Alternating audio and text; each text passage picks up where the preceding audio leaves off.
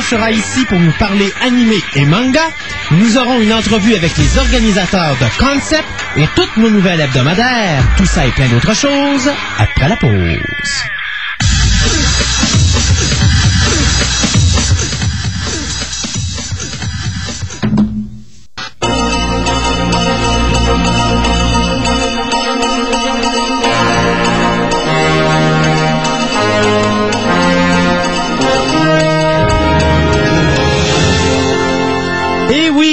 bienvenue à tous à cette autre émission de Fantastica, l'émission radio, une émission sur la science-fiction, l'horreur, le fantastique et le médiéval. Mon nom est Christophe Lassin et c'est en compagnie de mon comparse, Monsieur Gaëtan Marcon. Bien le bonjour. Comment ça va? Ça va bien, toi? Ouais, ça va bien, ça va bien. Encore une grosse semaine. Et bien sûr, une grosse émission en perspective. On a bien sûr Nicolas qui va nous enchanter avec l'animé et le manga cette semaine parce qu'il nous parle des deux. Un petit peu, oui, effectivement. Ouais, il va nous parler de Slayers. Exactement. Une Super. Aussi bien, on a une entrevue euh, des entrevues. Ben on va commencer à diffuser un petit peu les entrevues que j'ai ramassées à Concept, n'est-ce pas? Et j'ai travaillé depuis 3 heures du matin pour tout faire ces 13 entrevues que j'ai ramassées. Et j'ai honte de moi. J'ai honte de moi parce qu'en regardant sur mon ordinateur sur lequel j'avais toutes mes entrevues, je me suis rendu compte que j'avais la belle entrevue que j'ai faite avec Tintin en personne au dernier festival à bande dessinée, mais je l'ai jamais passé en ondes. Oh. Alors, euh, c'est quelque chose que vous allez avoir. On est rendu avec maintenant 14 entrevues qui vont être passées dans les 12 prochains mois, n'est-ce pas? Alors, ça se peut que vous ayez deux belles petites entrevues, des fois, euh, durant un mois, à un moment donné. Là. Pouf, pouf, ça va euh, sortir comme ça. Mais cette mois-ci, on commence avec donc euh, l'organisation de Concept. Donc, vous parlez un petit peu, c'est quoi Concept? Euh, parce qu'on en parle souvent, où il y a été euh, deux reprises. Donc, question que pour vous, vous puissiez vous familiariser aussi avec les organisateurs et un petit peu dans quelle direction ils s'en vont. Et tout ce qui peut s'en venir peut-être dans les années à venir. Qui sait?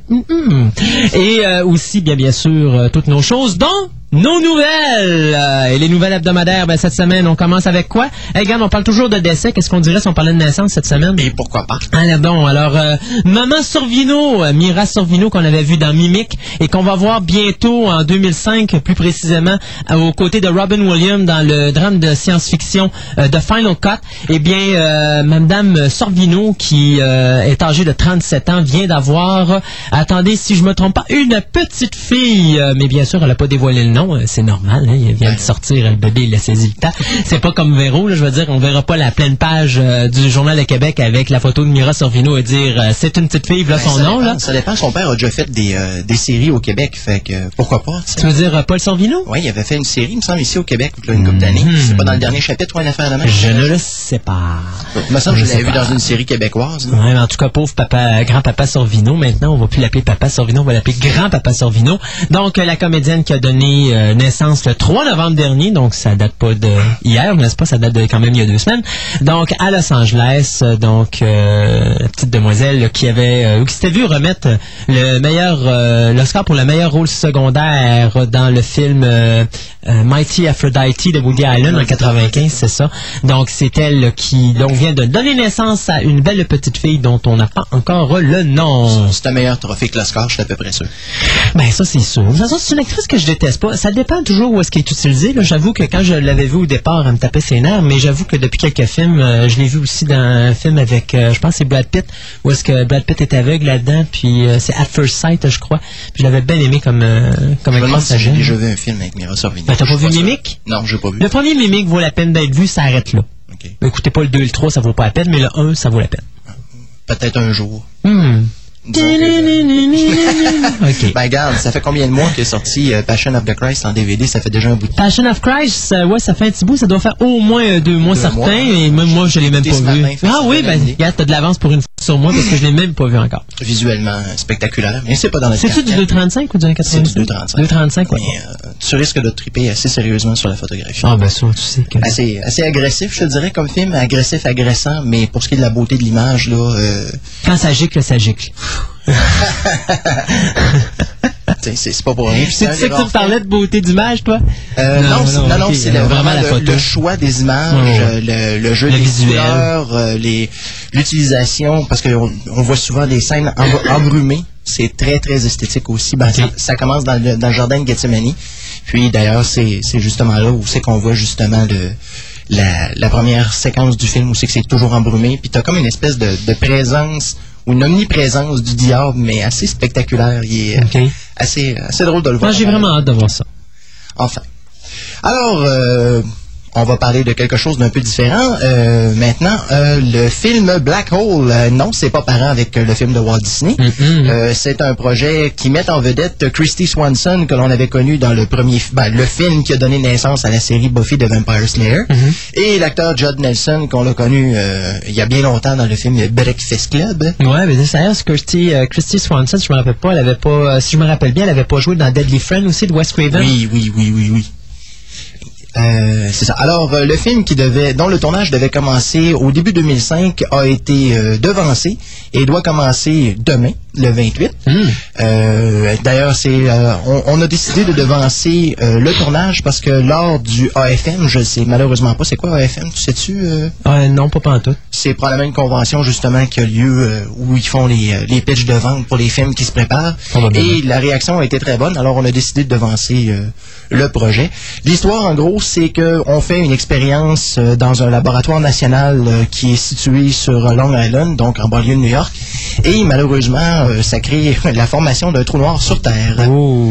Alors, euh, ça risque d'être spectaculaire. Oh mon dieu, ouais. En tout cas, le budget ne l'est pas, 3,5 millions. C'est ce que je me disais aussi, un film qu'on va voir probablement directement en DVD et en vidéocassette. Bon, de toute façon, ça, ça en serait un parmi tant d'autres. là. Ben, de toute façon, J'attends avec- encore Manting Ouais. en DVD. Ouais, effectivement, mais avec Christy Swanson et puis John Nielsen, on s'entend-tu que c'est plus des acteurs qui sont demandés au grand écran, donc habituellement? C'est- non, c'est c'est vraiment des acteurs sur le déclin. Quoique John Nelson s'est gardé occupé avec, euh, avec les, euh, les séries télévisées qu'il a faites, là, dont la série avec euh, Des- euh, Susan, comment que ça s'appelait? Desperately Susan? Non, non, non, c'était avec euh, Brooke Shields. Ouais, ben, ah, Suddenly. Susan. Suddenly Susan. C'est ça, il a joué là-dedans. pendant- ça fait pendant longtemps, ça. Ben, ça fait déjà un bon bout de temps, mais je veux dire, il se garde occupé quand même.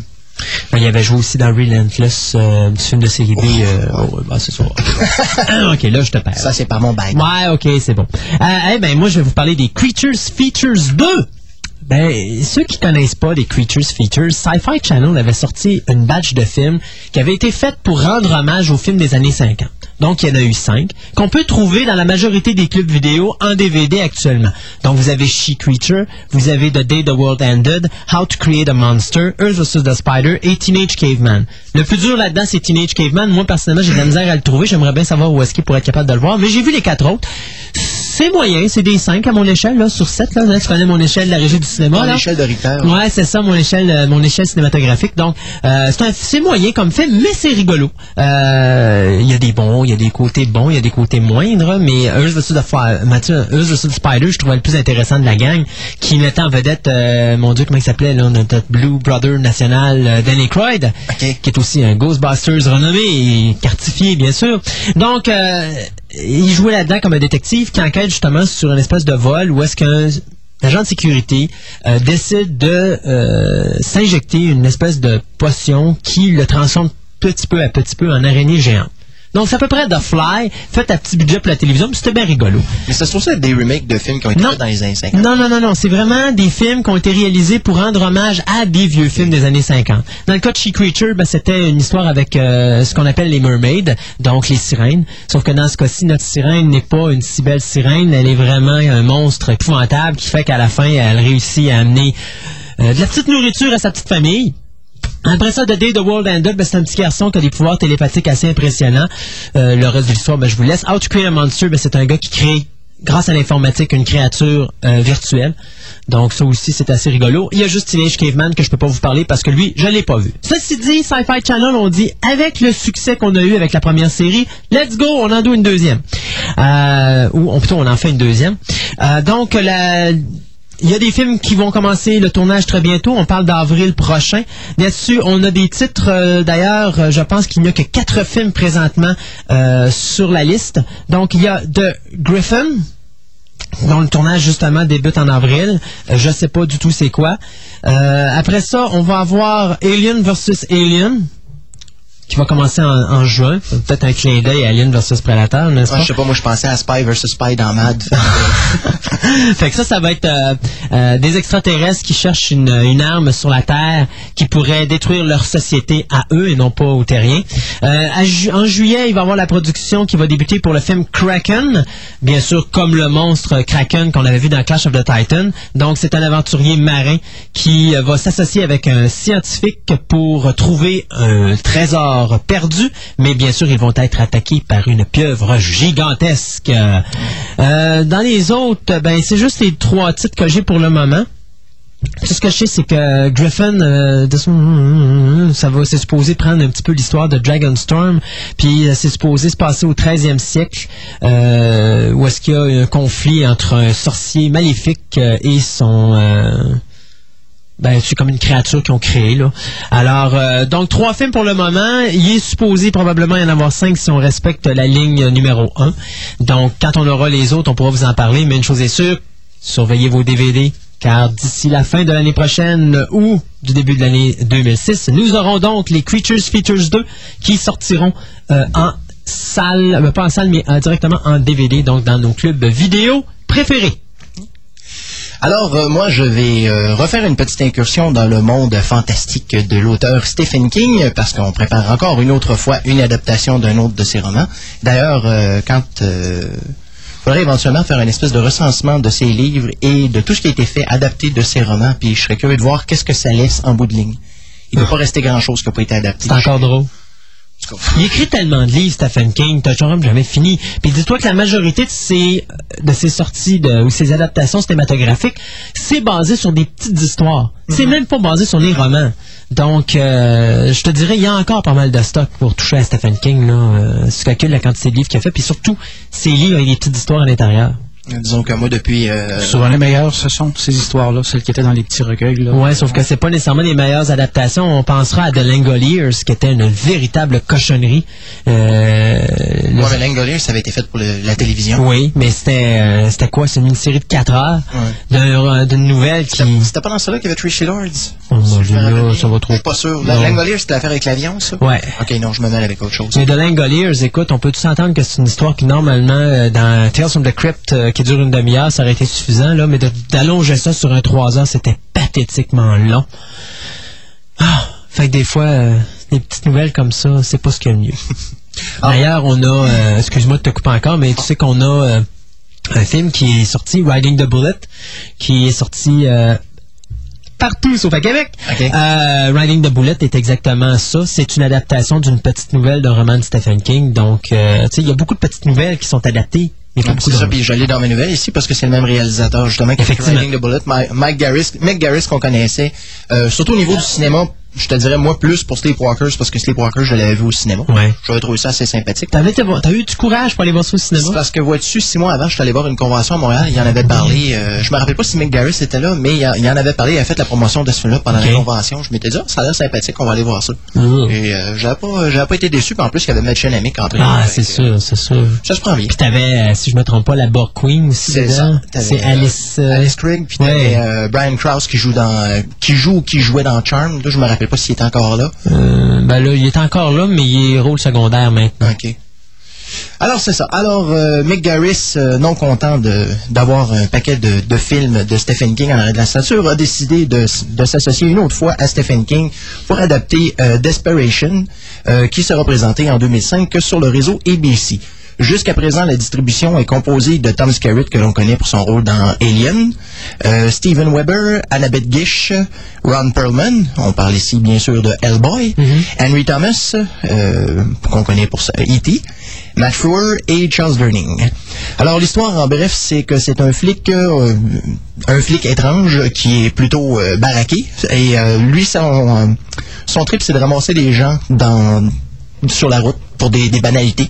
Il les amène dans une ville. Il dit, vous me suivez, je vous amène quelque part. Et rendu là, ben, c'est là que le cauchemar commence parce que se trouve à les séquestrer une fois qu'ils sont rendus là. Mais il semble que dans cette petite ville-là où il amène ses victimes, il y a un jeune garçon qui a des pouvoirs particuliers et qui est mmh. capable, comment pourrais-je dire, de résister aux forces du mal. Ah. Alors, euh, c'est fou ce qu'on aime ça faire des bruits, hein? Euh, ce qu'on nous rajoute en plus, c'est que Mick Garris va agir à titre de producteur délégué avec Stephen King et Mark Sennett. D'ailleurs, j'ai bien ri parce que quand j'ai vu Mark Sennett, je pensais à Max Sennett, le, le vieux réalisateur des, années, euh, des années 10 et 20. Mais c'était pas lui. Non, sûrement pas. D'ailleurs, euh, s'ils font Desperation à quand Des- Desecration? la- Non, non, mais c'est vrai, parce que c'est la suite de Desperation. Ah ouais. Donc, euh, j'ai hâte de voir ce qu'ils vont faire avec ça. Euh, moi, ben, tant qu'à parler de Stephen King, tiens, The Mangler. Est-ce que quelqu'un ne connaît pas The Mangler? Si je me trompe pas en français, c'est la machine La infernale. presseuse. Non, c'est la machine la presseuse. Ouais, mais, euh, le film s'appelait La machine infernale. C'est ça. Mais le- la nouvelle originale, c'était dans... Euh, j'ai une Different Season dans la tête, mais c'est pas celui-là. C'est Danse macabre. OK. Très bonne nouvelle, d'ailleurs. En tout cas, on peut pas dire la même affaire du film qui avait été réalisé. On parle bien sûr du premier par Toby Hooper. Euh, le deuxième, regardez, il a tellement pas été bien reçu par la critique que je me demande si à Québec il y a quelqu'un qui a osé acheter le DVD. Moi, je pense pas parce que je l'ai vu nulle part. Et euh, d'ailleurs, j'étais à Montréal, je l'ai pas vu plus là non plus. Et donc, euh, on va faire euh, The Mangler Reborn. On si on n'a pas vu le deuxième, ça veut-tu dire qu'on peut pas voir le troisième? Ça serait-tu le fun? Souhaitons-le. OK, ben regardez, moi c'est simple, hein, je vais réduire la nouvelle à ceci. Ah! Une petite crampe. C'est épouvantable! Ça a l'air bien douloureux. Non, non, mais t'as-tu vu le Mangler? Pas du tout. Ben, c'est vu près l'histoire, par exemple. Moi, non, oubliez l'histoire, là, écoutez le film, là. Mon Dieu, que c'est pathétique comme film. C'est pire que Graveyard Shift. Je pensais que Graveyard Shift, on avait vraiment atteint le, le fond du baril, c'est Ça, c'est l'adaptation. vraiment le dernier film de King que j'ai vu au cinéma et j'ai fait jamais plus. Ah, c'est dégueulasse comme film. C'est épouvantablement C'est justement le titre que je cherchais tantôt. J'ai Ouais. dit, c'est le dernier que j'ai vu au cinéma. Là. On lui avait donné un nom coloré. euh, D'ailleurs, ça faisait longtemps que j'avais pas vu un film sortir au cinéma avec la cote 7 de la régie du cinéma. Sérieux, là? Ça faisait longtemps que j'ai pas vu ça. Je pense que les derniers films de 7 que j'avais vus, ça datait des films italiens qu'on passait au cinéma dans les années 70 et 80. là, pas l'enfant des zombies? Ben non, il était coté 6, lui. Ah, moi, il manquait rien qu'un. Non, non, tu sais, genre Hercule versus quelque chose, là, ou Santos contre les vampires. Ah ouais, mais les films de Santos, c'est des classiques. Ah ouais, c'est ça, c'est toutes des 7. Ah, mais c'est ça, là, mais tu sais, Graveyard ça, Shift, ça, ça, te, ça te représente pas pantoute, la lutte puis le, le fantastique, les deux même. Non, non, non, pas du tout. Pas des fausses rumeurs à mon sujet. Euh, donc, The Mangler était vraiment pour moi une merde incroyable. J'avais écouté ce film-là, puis mon Dieu, je pense que j'aimais Graveyard Shift après avoir vu The Mangler. Ça vous donne une idée. Malgré que The, The Mangler était quand même bien coté, il était coté 5, mais je sais pas où est-ce qu'on coté. Ils ont trouvé la cote 5, mais en tout cas, je la cherche encore. Euh, ceci dit, donc, ils ont fait un deuxième, et là, bien, euh, ils vont en faire un troisième. Et c'est Lionsgate qui euh, va produire. Lionsgate, présentement, euh, se spécialise dans le film d'horreur. Et je déteste pas ça, surtout quand je regarde les films qui nous ont sortis. ils nous ont sorti ça. Euh, ils vont nous sortir Undead, le fabuleux film australien euh, de mort vivant qui fait des ravages au niveau des, des festivals. Et j'ai bien hâte de voir si on va l'avoir à Québec. Euh, tout comme Shaun of the Dead. Ah, ça, j'ai hâte de voir ça. Oui, moi avec. J'ai vu la bande-annonce, là, mais je me pouvais plus. Non, c'est sûr. Euh, J'essaie d'imaginer parce que je- toi, tu connais pas les films de Kevin Smith, mais j'avais l'impression de voir Clerks, Clerks versus The, The Zombies. OK. Mais c'est complètement dément Ah, c'est to- totalement dé- Et donc, Lionsgate, ce sont. euh, puis d'ailleurs, si je me trompe pas, je pense que c'est Lionsgate qui nous avait amené American Psycho, mais ça, je parle à travers mon chapeau présentement. Ceci dit, euh, c'est une compagnie qui se spécialise de plus en plus dans les films d'horreur, surtout dans les films d'horreur qui viennent de l'extérieur. Alors, pour le moment, bien, on a l'intention de. Là, on a un scénario qui est en cours d'écriture. On dit que le film devrait sortir en 2005. Oubliez ça à Québec, là, vous aurez pas ça en salle, ça c'est sûr et certain. Euh, de toute façon, d'ailleurs, Ah, Lionsgate. Lionsgate euh, sont pas très forts sur la distribution à Québec. Hein. Les Ginger Snaps, c'est eux qui avaient la distribution de ça. Ils ont jamais diffusé ces films-là à Québec. D'ailleurs, j'étais bien frustré, puis c'est des films que j'aurais bien aimé aller voir au cinéma. Je pouvais pas le faire. Donc, euh, ça sortait à Montréal, ça sortait pas à Québec. Pourquoi? du plate, ça t'empêchait d'aller voir ça, puis t'es obligé d'aller voir The Incredibles. Ben oui. Oh, quelle honte. Ah, mais, hein, mais enfin. Jack Jack? Jack Ouais, Jack, Jack. John John. John John. Non, c'est Baby Jack Jack. C'est toujours bien pas un président. Non, c'est Baby Jack Jack. Euh, donc, présentement, les scénarios est écrit par Matt Cunningham et Eric Garner. Les gars, j'espère que vous êtes meilleurs que le gars qui a écrit le deuxième scénario, parce que sinon, moi, d'après vous, là, je vous le dis tout de suite, c'est probablement le seul scénario de votre carrière que vous allez vendre. Euh, il y en a un des deux qui va réaliser, mais on sait pas trop c'est lequel encore. Là. Ils sont en train de se battre un vers l'autre. là. Mais d'après moi, ça risque d'être plus Cunningham qui aurait tombé à la réalisation. Ils vont tous les deux passer dans Presseuse. à peu près ça. Donc, le, scénario- le film devrait sortir en 2005. Vers la fin, bien sûr, de 2005, euh, on dit que Scott Perlman me demandez pas c'est qui, je sais pas, va euh, s'occuper euh, de la production et de la distribution, euh, tout comme ça- associé bien sûr avec Lionsgate. Et on parle bien sûr de Monsieur Jason Schulman, rien à voir avec Monsieur Jason Voorhees, qui va s'occuper bien sûr des effets spéciaux. Jason Voorhees, lui, il n'aurait pas besoin d'avoir du make-up pour faire les effets spéciaux. Il prendrait sa machette puis il réglerait ça. Ça serait Non, mais il serait très bon au, montage, par exemple. ah ben oui, il serait bon sur la coupe, ça c'est certain. Donc The Mangler Reborn, comme si on n'avait pas assez de suites inutiles, bien voilà une de plus, qui se rajoute à notre liste incroyable. D'ailleurs, le livre est tellement épais, on est plus capable de sortir par la porte. Alors, euh, toi, tu parlais d'écrivains euh, qui se spécialisaient dans les navets. Moi, je vais parler d'un écrivain qui, depuis qu'il a commencé sa carrière télévisuelle, il pète des records. Je parle ici, bien sûr, de Joss Whedon, qui fait des ravages autant du côté Ah, du là, tu vas comic me faire pleurer, puis tu vas me faire sacrer. Ben, c'est des, choses, c'est des choses auxquelles il faut s'habituer parce qu'il y a toujours des délais. Euh, D'ailleurs, on a eu la preuve cette année avec Sky Captain qui a été retardé euh, deux fois. Ouais, mais lui, il avait des bonnes raisons. Dans le cas de Sky Captain, on peut tous s'entendre que s'il serait sorti plus tôt dans l'été, déjà, il n'a pas fait beaucoup d'argent au box-office, mais je pense qu'il n'aurait fait encore moins là. Hum, c'est possible. Ou peut-être peut-être qu'il aurait ressorti du, du lot aussi. J'en doute fort. Moi, je pense qu'il aurait été écrasé par la compétition. C'est possible. Alors, toujours est-il que Joss Whedon euh, a embarqué sur le site web de Whedonesque, comme c'est surprenant, un site web qui porte son nom. Et justement, sur le forum euh, des, euh, des gens qui, qui tripent sur ses œuvres, il a annoncé cette semaine que malheureusement, le film Serenity, qui se trouve être ni plus ni moins un prolongement de sa série Firefly, serait retardé de la date originale du 22 avril au 30 septembre. Et ceci, bien sûr, pour une raison très particulière. Oui, je sais. je vais me contenter de continuer à lire ces comics en attendant. Euh, c'est ça, c'est que le studio s'est rendu compte qu'il y avait beaucoup de films qui, euh, comment je pourrais dire, qui étaient, euh, qui étaient axés vers le public d'un certain âge, probablement vers les jeunes adultes. Alors, y Universal ont décidé, étant donné que le produit était très bien, de le repousser à l'automne dans un endroit aussi qui a moins de films probablement axés vers le- ce genre de public-là pour lui donner une, une meilleure chance de réussite. Ça fait quelle que- date? Euh, originalement, il était, il était le 22 avril. 22 avril. Fait que tu vois, il sortait une semaine après The Amityville Horror, le remake, puis une semaine avant House of Wax. Ouais, non, on parle, on parle pas nécessairement des films de science-fiction, mais bien des films qui sont axés vers un public de jeunes adultes. Ouais, Donc, il peut y avoir des films de Mouchi Mouchi aussi à travers. Mouchi deux, Mouchi. trois films d'action que puis Ah. tout d'un coup, euh, Whedon vient de sauter, tu sais, parce Ouais. que... Mais je pense que la grosse compétition de Whedon est au mois de janvier, puis c'est Electra, parce qu'à part de ça, je regarde ce qui s'en vient. Electra. Electra. Pas sûr que ça va faire des gros, un gros succès au cinéma. Bah, d'après moi, ça va faire à peu près la même affaire que Daredevil. Daredevil avait-tu fait 100 millions? Oui, il a fait à peine 100 millions. OK. Ça m'en sentirait quand même mieux Catwoman, j'imagine. Euh, non, définitivement plus que ça. Que, surtout en plus, c'est pas le même réalisateur. T'as Rob Bowman qui est en arrière de ça, le gars qui nous a donné X-Files the Movie. Donc, euh, c'est pas un deux de pique Rob Bowman. C'est sûr, certain. C'est lui aussi qui nous a donné Rain of Fire, mais qui était pas mauvais. C'est juste que c'était quelque chose de totalement euh, nouveau. Puis, euh, Dans une classe à part, quoi. Ouais, ben c'est ça. Les dragons. c'est parce que je pense que c'est l'idée de voir les dragons confrontés à des hélicoptères. Le monde tripait bien gros. Puis je pense qu'on était là, il était trop grosses attentes sur ce film-là parce que comme tel, le film est pas mauvais. Mais c'est juste qu'on s'attendait à trop. Puis je pense que quand on est arrivé devant le produit final, on s'est dit, mon Dieu, finalement, c'est pas une super hyper production, c'est un film à petit budget de série B. Puis ok, oups. Alors les gens ont été déçus majoritairement. Moi, j'ai vu ce film-là juste pour le trip de voir les dragons. J'ai eu bien eu du fun, mais c'est sûr et certain que c'est un petit peu décevant quand tu vois la pochette puis tu te dis, waouh, ça a l'air à rentrer dans le dash. Dis-toi qu'il y a toujours pire. Il y a toujours Donjons et Dragons. Ben dis-toi qu'il y a toujours pire, il y a toujours Battlefield Earth. Ouais, Battlefield Earth, je me rappelle pas avoir vu des dragons là-dedans. Non, mais par exemple, on peut te dire que c'est meilleur euh, Donjons et Dragons que Battlefield Earth? De... Je m'excuse. Si Battlefield Earth bat Donjons et Dragons, moi j'ai des problèmes. Bon, ben regarde, il faudra que je me tape euh, Battlefield Urk, mais ce sera pas demain. Non, ça je sais. Je peux te passer le DVD, hein, je cherche à m'en débarrasser. Les... Non, mais tu sais, c'est quoi l'avantage du DVD de Battlefield Earth?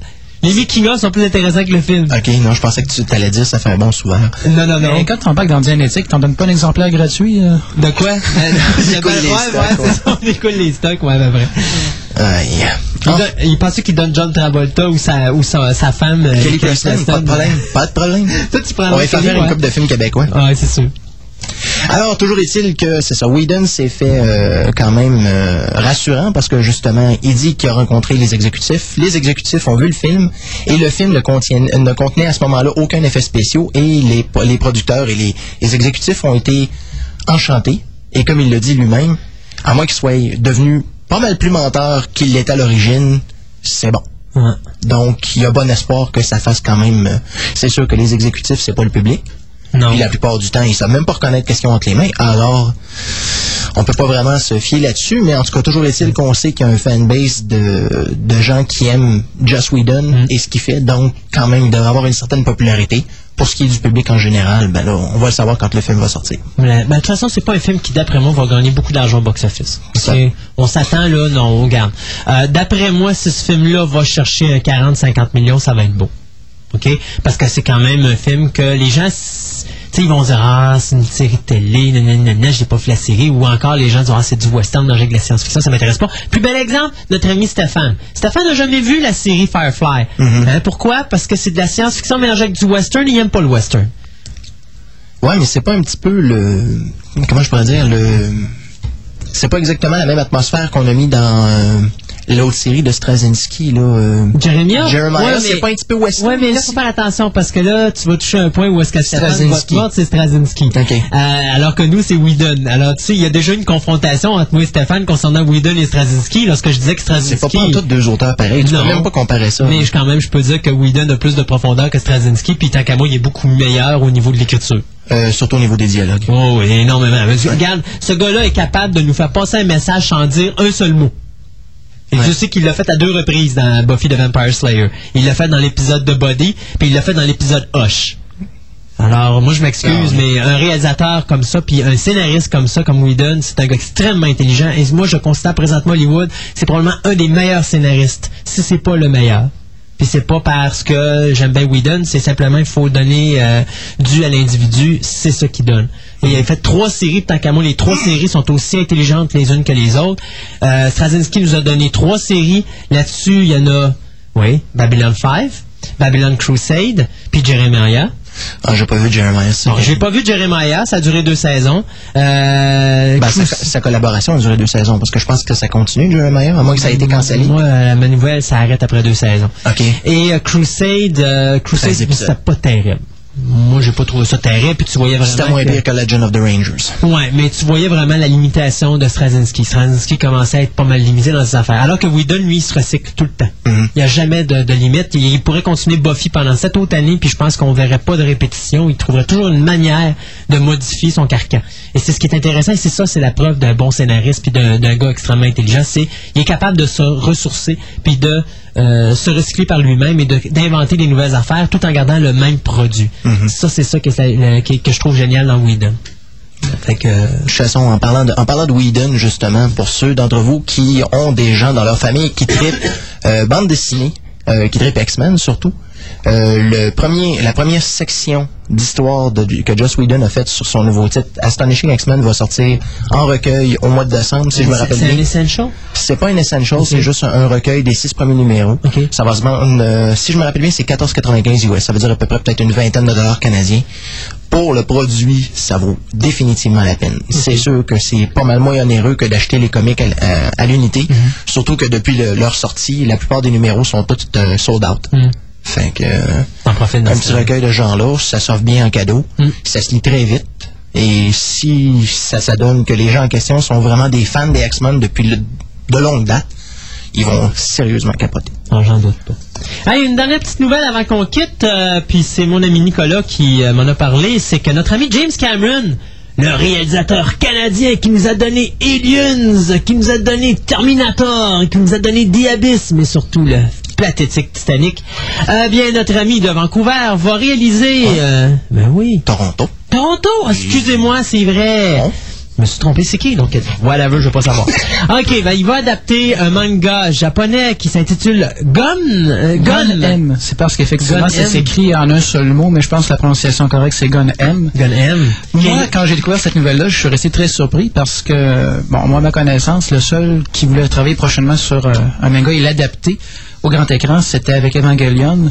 Et c'était, si je me rappelle bien, c'était pas M. Frakes qui voulait Ah, faire t'as, ça. t'as plein de projets, t'as Evangelion, mais t'as Akira aussi. Qui est Akira, en, Ghost in the Shell que j'ai Ghost in the entendu Shell aussi. Donc, t'as plein de Ouais, des projets. gros succès finalement euh, parce que juste en juste ces trois titres là si on parle euh, d'Evangelion et surtout d'Akira de Ghost in the Shell je pense que pour euh, le commun des mortels qui connaît pas trop l'animation japonaise c'est des choses dont ils ont au moins entendu parler Mm. et qui ont eu un assez bon succès faut pas oublier d'ailleurs que beaucoup d'éléments visuels de Ghost in the Shell ont inspiré euh, ceux qui ont fait Matrix. Mhm. Ça, d'ailleurs, euh, quand on regarde... Ben, le manga, euh, en général, c'est ça. euh, Le manga avait inspiré pas mal les frères Wachowski pour euh, The Matrix. hein. D'ailleurs, ça le cache pas. Mais pour venir au projet de Cameron, malheureusement, on n'a pas beaucoup de détails pour l'instant. Moi, ce que je peux vous dire, c'est que c'était une série qui était assez intéressante. Moi, j'avais vu une adaptation en animation, parce que là, évidemment, il parle d'adapter du manga, c'est-à-dire le produit papier. Et le moi, il y a qui avait été fait par euh. Seiyu euh, Yukito euh, Kishiro. Mm. Mais moi, j'avais vu l'adaptation euh, animée de ça, il y a, ça fait longtemps, ça fait un 8-10 ans certain, et j'avais pas détesté. C'était bien, la qualité de l'animation était supérieure, puis euh, c'est une histoire qui, qui est futuriste, un futur un peu noir, puis euh, euh, un petit peu la, vie d'une androïde euh, dans, une, dans une société où c'est assez difficile de survivre. Ben, je lire la ce qu'ils disent Oui, là, au niveau de l'histoire. C'est qu'ils disent euh, c'est Gun M. Donc, Mhm. il raconte l'histoire de Gali, euh, qui est un androïde trouvé dans la décharge de cet océan d'ordures déversé par Zalem, la ville suspendue. Euh, Ido, un biomécanicien de génie, lui construit un nouveau corps, mais rien ne pourra empêcher Gali de révéler sa vraie nature, une guerrière obsédée par la victoire. Donc, euh, bien sûr, le tournage devrait débuter l'été prochain, euh, et on dit qu'il va y avoir des images de synthèse qui seront utilisées pour la réalisation du film. Mais Ça, c'est une je de mes disais, grandes interrogations. Est-ce qu'on va avoir droit à quelque chose en Moi, moi, real actor, un non. petit peu comme Star Wars, avec beaucoup de- d'effets spéciaux, ou est-ce qu'on va voir un format qui va ressembler davantage à Final Fantasy? Moi, je pense que ce serait peut-être plus dans ce genre-là. Moi, je te dirais qu'il va falloir attendre parce que ce que j'ai lu du côté américain, c'est que c'est un mix des deux. Il va y avoir de l'animation, mais il va y avoir aussi des personnages réels. Mais tu sais comment c'est, dans un projet comme ça, il faut toujours que tu attendes que le projet avance plus parce que la majorité du temps, ils disent des affaires, puis là, ils amènent tout le monde dans la mauvaise direction parce qu'ils veulent pas que le monde sache sur quoi ils travaillent, puis où est-ce que s'en va le projet. Parce qu'aujourd'hui, avec l'avènement d'Internet, c'est de plus en plus difficile de garder un projet secret. D'ailleurs, tous les réalisateurs vont tourner deux ou trois fins Pour justement s'assurer. pour s'assurer que voilà exactement. et ça c'est devenu la mode à Hollywood. Tu sors un scénario mais tu as deux trois fins puis c'est laquelle qui va être là. Tu le sais pas tu le sais juste au montage. Donc les gens ont pas le temps de dire moi la fin finalement ça va être celle-là. Puis comme ils savent qu'il y a deux trois fins mais ils en parlent plus Euh, mais ça devient extrêmement difficile. Donc, c'est pour ça que des fois, les réalisateurs vont nous dire des affaires, puis à un moment donné, tu arrives au produit final, c'est pas du tout ce qu'on t'avait dit. Mais pour clore sur Gun M, quelque chose qui va être peut-être intéressant à faire éventuellement si le projet se réalise et qu'on voit ce que ça donne, et si c'est effectivement, comme on le pense, un mélange avec des vrais acteurs et des, personnages de, de synthèse informatique, ça va être de comparer peut-être avec un film comme euh, Eternal Ad Vitam, qui est une adaptation de... Non, je l'ai pas vu, mais je veux le Ouais, voir, aussi. absolument. Mais là, fait quatre semaines qu'il est en anglais, je pense que c'est sa dernière. Mais les critiques sont, sont assez partagées, je te dirais. Tu vas voir à des, sur des sites comme Internet Movie Database et vraiment la critique est partagée. La plupart des gens qui ont apprécié ce film-là, euh, c'est ceux qui ont lu la trilogie des bandes dessinées de, de Enki Bilal. Et je pense que c'est nécessaire de la même manière que tu vas regarder, par exemple, euh, 2001, l'Odyssée de l'espace, et tu n'as pas lu le roman, alors les scènes au début et à la fin du film, tu te dis, ouais, ils en ont fumé du bon. Mm. Mais quand tu lis le roman, ça devient pas mal plus clair. C'est ça. Et les gens disent qu'en général, quand tu as lu la bande dessinée, le film a beaucoup plus de sens. Ça se peut. Alors moi, je pense ça va être intéressant de faire la comparaison entre ces deux projets-là, surtout que dans chaque cas, on est allé chercher un, une bande dessinée finalement, on l'a mis au grand écran et on l'a fait avec autant de CGI que de vrais acteurs. La seule différence, c'est que c'est Bilal lui-même qui a réalisé Immortal, comparativement à Cameron, qui n'est pas un auteur de manga. euh, Non. Donc il va y avoir sa touche personnelle, C'est mais on verra ce que ça peut donner. Ouais, et ça va donner un Terminator. Quoique euh. Cameron est assez, euh, est assez spécial comme dessinateur.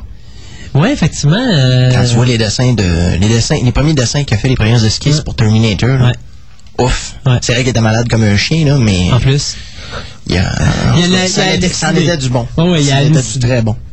Nous, on s'arrête quelques instants. Hey, cette semaine, on a décidé, euh, vu que je vous ai dit qu'on était dans notre petit bout euh, lancement Noël, eh bien, on a décidé d'aller avec Astérix et Obélix contre César, donc des petits extraits de la trame sonore. Et pourquoi est-ce qu'on ne commence pas tout de suite avec, euh, si je me trompe pas, attends une seconde, je pense que c'est le thème du film Astérix et Obélix contre César qu'on va vous présenter à l'instant. Et on revient tout de suite après avec Nicolas et la section animé et manga.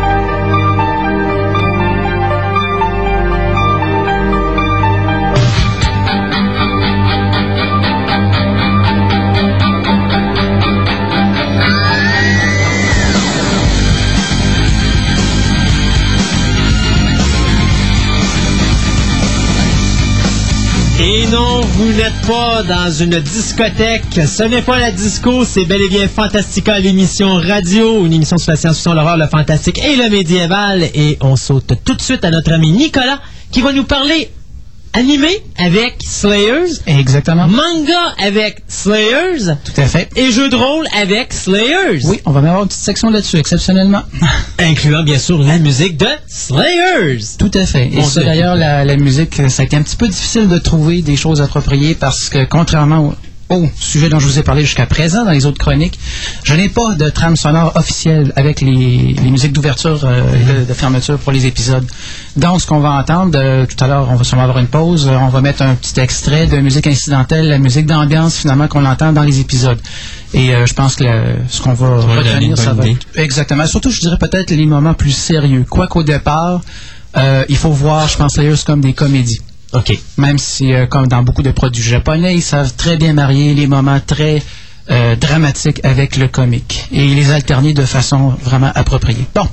Ben, ceci dit, avant qu'on commence la chronique oui, sur Slayers, si oui. vous n'aviez pas compris encore, euh, à Montréal, j'ai trouvé une section, puis là, on en parlait la semaine dernière avec Gaëtan. J'ai dit si jamais Nicolas avait vu ce, ce magasin DVD-là, je pense qu'il aurait ramené son hamac et il aurait couché la bouche à la fin de ses jours. Mon homme, à peu près, la, imagine un HMV ordinaire. OK. OK, et deux rangées, une face à l'autre, là, mais de l'entrée du magasin jusqu'au fond, là, avec uniquement du de l'animé. C'est-tu un HMV ou un Archambault? Non, c'est ni l'un ni l'autre. C'est un magasin qui s'appelle DVD quelque chose. Je t'enverrai le, le, le, nom du magasin. Tu rentres là-dedans. D'abord, ça coûte pas cher. Et deuxièmement, euh, toi, te connaissant, tu baverais probablement sur le plancher. Donc, il serait, faudrait qu'il y ait quelqu'un avec la à avec côté. Là, oui, si pour ramasser tout ça. Pense. Et euh, la quantité, écoute, c'est simple. Là. Il y avait tellement de stock. Là. Il y a des affaires là-dedans que je connaissais même pas. Puis qu'on n'a même pas à Québec. Imagine à Québec, tu as des petites rangées, des petits racks. Là. Ben, Ah oui. regarde, eux autres, là, c'était deux rangée complète. Et en plus, très souvent au Québec, quelque chose que je trouve détestable, c'est que pour les amateurs euh, d'animation japonaise, très souvent, il n'y a pas de section réservée à ça. Donc, mmh. les titres sont pêle-mêle avec le restant. Avec d'autres films d'animation. En, entre autres, mais des fois même avec les films réguliers. Donc, quand tu veux chercher quelque chose de spécifique, si tu n'as pas de titre, mais que tu veux euh, rajouter quelque chose à ta, ta, ta ouais. finalement, là, faut que tu cherches. Mais tu me mentionnes ce magasin-là à Montréal. Et je me demandais si tu ne me parlais pas d'un euh, magasin de disques qui, je crois, est Archambault, qui se trouve pas tellement loin euh, d'une des gares centrales de métro, puis où est-ce qu'il y a aussi le terminus d'autobus à Montréal. Ouais, moi, ce que je Et ouais. qui sur plusieurs, c'est ça, qui est sur plusieurs ouais. étages. Et quand on descend au sous-sol, il y a justement un coin complet qui est réservé ah à l'animation japonaise. Et là, effectivement, ça a pris une mob parce que je bavais. Ah oui. moi, je te dirais que c'était euh, en tout cas, c'est un endroit sur la rue Sainte-Catherine. Je pense que c'est pas que les promenades de la cathédrale, mais Ouais, je pense que c'est ça. Et t'as un, as un cinéma, t'as un IMAX dans le même bâtisse. Ok, mais promenades de la cathédrale, ça me dit quelque chose. Et euh, ouais. c'est juste à l'embouchure du cinéma euh, Odéon. Mm -hmm. Ok, juste avant de rentrer dans la salle de cinéma Odéon, là, euh, il est à droite. Puis c'est épouvantable. Je te dirais la grosseur du magasin. Euh, genre, moi-même, regarde, j'ai réussi à Ah. me trouver des films que je pensais jamais trouver en magasin. Non, mais faut pas oublier, on parle de Montréal. là. Montréal Ouais. qui est pas mal plus cosmopoli- euh, cosmopolitain que Québec, donc avec, puis aussi avec une population anglophone qui est appréciable, donc un accès plus grand à des produits comme ça. Québec, ça reste malheureusement là-dessus, gros village pas mal. Un village. Voilà. On se le cache pas, c'en est un.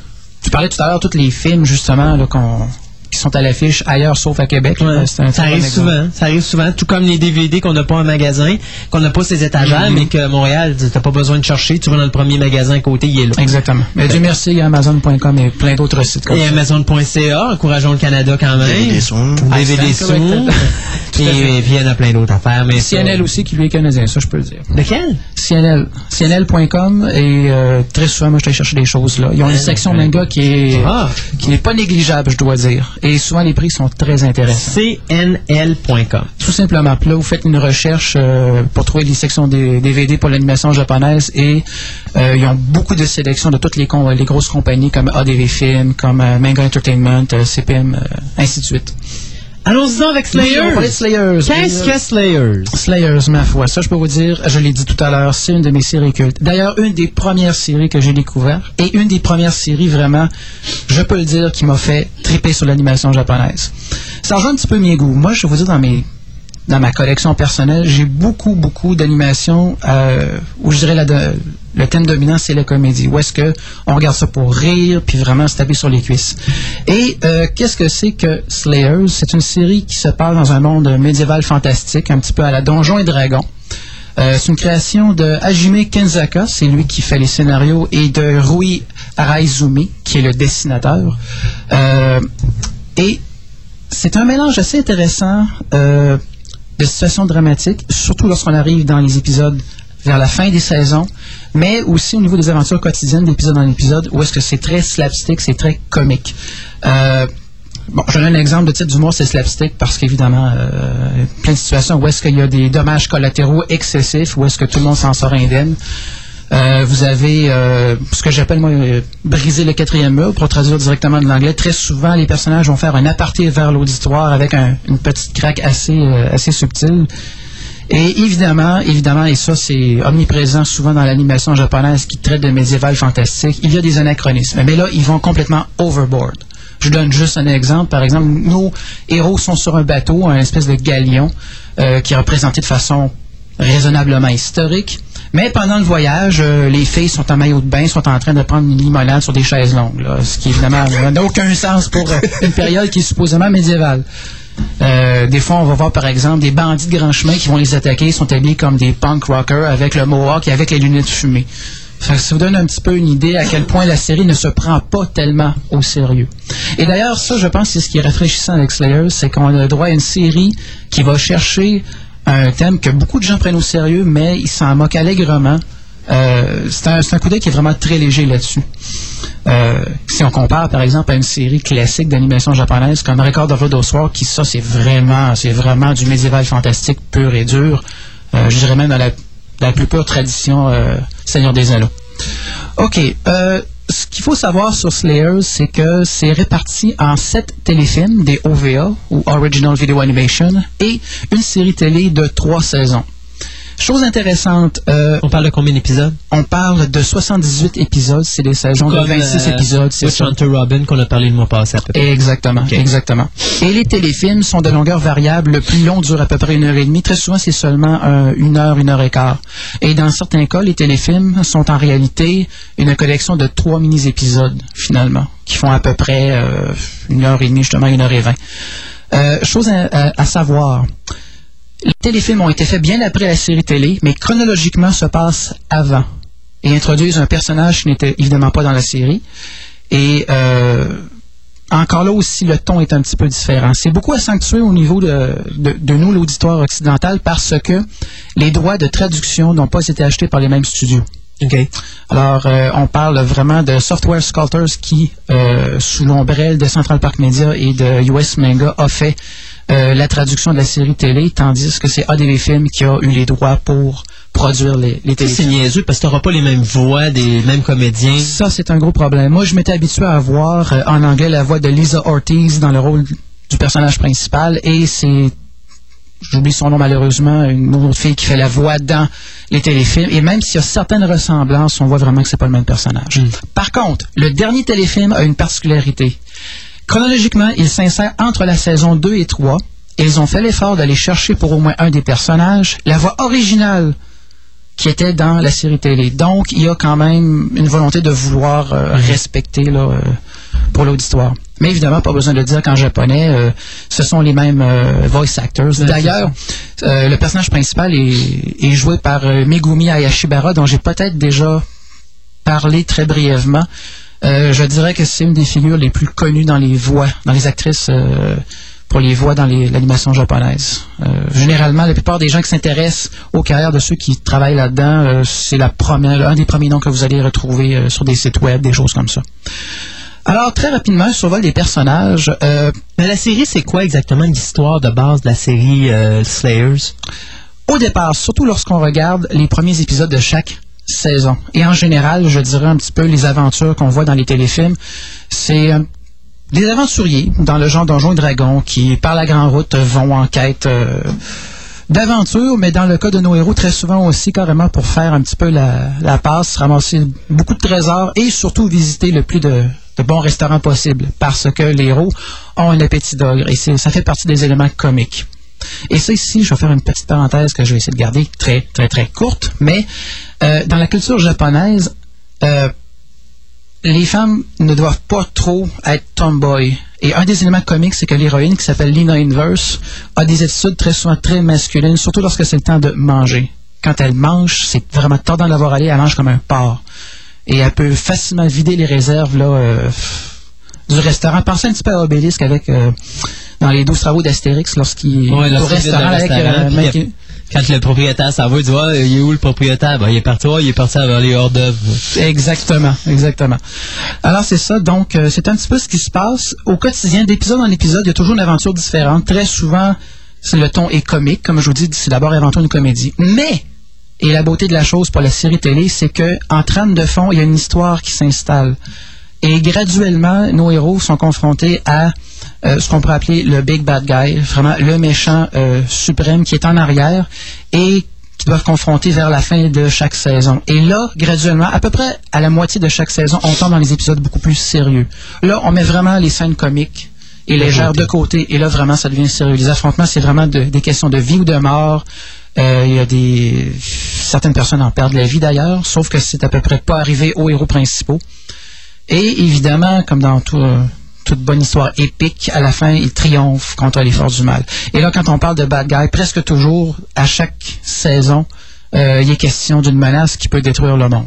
Alors, euh, Ça fait penser à Buffy, ça. c'est une façon de le voir, mais je te dirais, ne connaissant pas Buffy comme tu connais, euh, t'es peut-être mieux placé que moi pour faire la comparaison.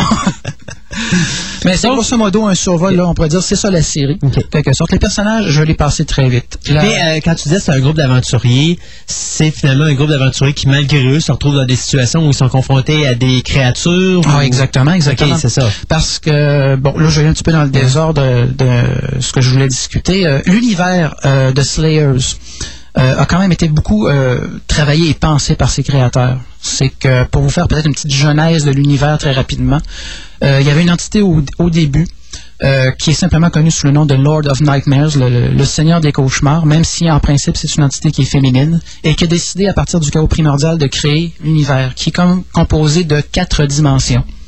Une de ces dimensions-là, c'est le monde de Slayers. Et dans chacune des dimensions, il y a une opposition entre les archétypes du mal, qui sont les ce qu'on appelle les démons ou les monstres, parce que le terme ici monstre est vraiment utilisé dans le sens créature surnaturelle maléfique, et non pas comme une créature comme un orc, par exemple, de Tolkien. Et en opposition, les forces du bien, qui sont les dieux dragons. Dans l'univers des Slayers, euh, on pourrait dire euh, le chef des dieux dragons et le chef des démons monstres se sont affrontés et se sont mutuellement entretués. Mais sur d'autres plans, sur un des autres, des autres univers, euh, les forces du mal ont gagné. Je vais y revenir en fin de chronique, d'accord? Parce qu'il y a un lien qui se fait à un moment donné. Euh, donc, euh, au moment où se passe notre histoire, il n'y a pas eu vraiment de conclusion définitive dans ce combat-là. Les humains et les races mortelles sont apparus et font leur petite affaire. Ils ont connaissance qu'il existe les, les dieux dragons et les monstres, mais il y a très peu d'interférences, du moins jusqu'à temps que nos héros arrivent et que là, il commence à se passer des choses. Entre autres, la première saison, euh, la thématique, c'est la résurrection du, du Seigneur démon, qui était à la tête des monstres et qui s'appelle Chabranikdo. Euh, et il revient à la vie d'une manière assez particulière, c'est qu'il se réincarne dans le corps euh, d'un des grands sages de l'époque, un prêtre qui s'appelle Rezo, Rezo de Red Priest, le prêtre rouge, qui a une réputation d'être un saint homme, mais assez graduellement dans la série, les héros vont s'apercevoir qu'il y a autre chose. Euh, la première saison introduit les personnages. On parle donc de Lina Inverse, qui est le, le personnage central. Petite bonne femme euh, adolescente d'à peu près 16-17 ans avec euh, un caractère, mais vraiment très, très, très difficile. C'est une rousse et ça paraît. Elle pète sa coche sur des riens. Euh, elle a un appétit comme je vous dis. Elle euh, déteste qu'on fasse des remarques désobligeantes sur la taille de sa poitrine. Et elle manipule des pouvoirs magiques qui font vraiment peur. Euh, son sort préféré qui s'appelle le Dragon Slave, qui est une déformation de Dragon Slayer. C'est plusieurs millions de mégatonnes à peu près d'explosion thermonucléaire que ça fait. D'ailleurs, à un moment donné, il y a un villageois qui euh, vient les, implorer de sauver le village d'une attaque de dragons. Et puis, effectivement, il n'y a plus de dragons, il n'y a plus de village non plus après. Là. Il y aurait juste un énorme cratère fumant et plusieurs villageois très, très en colère. Quand je vous dis que c'est comique, évidemment, tout a été rasé, mais les villageois ont à peine euh, un petit peu de taches de roussi sur eux. Là, alors, c'est assez comique. Deuxième personnage qui qu'on rencontre presque immédiatement aussi au début de la première saison, c'est Gary Gabriev, une espèce de grand beau bonhomme blond, les cheveux longs. C'est un expert au combat à l'épée. Et il n'a pas plus d'intelligence euh, qu'un mollusque, finalement. Alors, euh, d'ailleurs, euh, Lina est toujours en train de lui taper derrière la tête en lui demandant comment ça se fait qu'il a déjà oublié tout ce qu'elle lui a expliqué longuement euh, il y a à peine deux minutes. Mais lorsqu'il dégaine son épée et qu'il se bat, il est invincible, carrément. Et lui, il détient une relique dont il a hérité de père en fils et qui s'appelle The Sword of Light, qui est l'équivalent d'un sabre laser, littéralement en actionnant un petit bouton sur euh, la garde de l'épée, la lame ordinaire en acier reste dans le fourreau et avec un mot de commande, il peut activer l'espèce de lame de lumière et là, vraiment, là, il n'y a aucun monstre qui peut lui résister. Troisième personnage qui arrive un petit peu plus tard dans la série, c'est Zelgadis Greywords, qui au départ apparaît comme un bad guy parce qu'il travaille avec le prêtre rouge. Mais on s'aperçoit que c'est un personnage qui manipulé par réseau et qui finit par se re- retourner contre lui il se joint au héros. C'est un gars qui a subi une transformation.